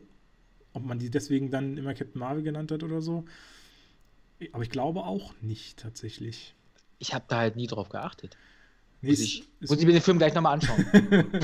ja, ob das überhaupt stimmt. Hier, unbedingt. Also ich äh, würde mir ihn. Äh, ich habe ihn jetzt das zweite Mal gesehen und ich muss sagen, das reicht mir, glaube ich, auch für mein Leben. Äh, vielleicht irgendwann nochmal, wenn man nochmal einen langen Marathon Würdest du sagen, das ist so der für dich der, der schlechteste ja, also wenn ich schon, schon voraus Oder gibt es da noch, gibt es da eventuell noch andere Filme, die, die, die schlechter sind als, als Captain Marvel? Also es ist recht schwierig, wenn ich so vorausblicke. Ähm, ich kann ja schon mal sagen, dass ich so mit Black Panther auch meine Schwierigkeiten habe. Ähm, ein anderer würde mir jetzt auf Anhieb nicht einfallen, glaube ich, den ich richtig. Ich glaube, einer der Captain America-Filme war, glaube ich, auch nicht so mein Fall. Oder der Tor? Ich weiß gar nicht mehr. Äh, werde ich auf jeden Fall nochmal darauf zu sprechen kommen, wenn wir da hinkommen. Aber ich glaube tatsächlich, für mich ist es erstmal der, der schwierigste. Ich glaube, du siehst es ja ein bisschen anders, ne? wenn ich das so den verfolgt habe. Ja, also ich habe ihn oder gucke ihn immer wieder gerne. Das war jetzt auch das, glaube ich, zweite Mal, dass ich ihn geguckt habe und würde mir auch ein drittes Mal anschauen. Vielleicht mache ich das auch nochmal.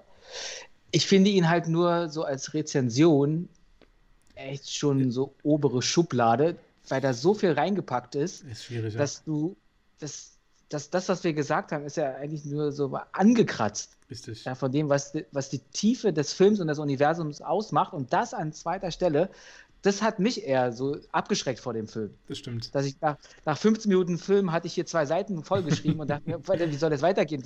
Wie willst du das alles hier irgendwie kompakt rüberbringen? Und ich glaube, das hat auch heute die, die Folge so ein bisschen ausgemacht, dass es echt schwierig war, den Richtig. zu besprechen, so an sich. Man hat auch gemerkt, wir waren ein bisschen ernster als in der, äh, in der ersten Folge. Das wird sich jetzt aber wieder ändern, weil wir kriegen nämlich eine leichte Lektüre mit dem nächsten Film. Richtig. Iron Man, da können wir uns ordentlich auslassen. Also ich muss sagen, ich hatte auch echt Panik vor dieser, vor dieser Review. Auch gerade, weil das diese ganzen Zeitsprünge mit, dass es da passiert und das da passiert, ist auch so schwer dann zu erklären und zu erläutern, wo, wie welche Bezüge entstehen. Äh, also ich hatte auch von vornherein schon echt Respekt davor, äh, den zu besprechen und das hat sich jetzt auch ein äh, bisschen bestätigt. Also äh, sorry, wenn es an manchen Stellen ein bisschen wirr wurde. Wir haben es versucht, ein bisschen strukturiert äh, aufzuschlüsseln ähm, und äh, glaube auch recht viele spannende Facts mit drin gehabt. Und ähm, also ich meine, wenn, wenn weitere Fragen oder so bestehen, könnt ihr natürlich auch immer gerne kommentieren. Wir laden es natürlich auch bei YouTube das Ganze dann wieder hoch, wobei das ein bisschen später kommen wird. Äh, ansonsten auch gerne bei Instagram oder äh, auf meiner Website äh, rixfilmkritiken.de. Ja, hast du noch abschließende Worte?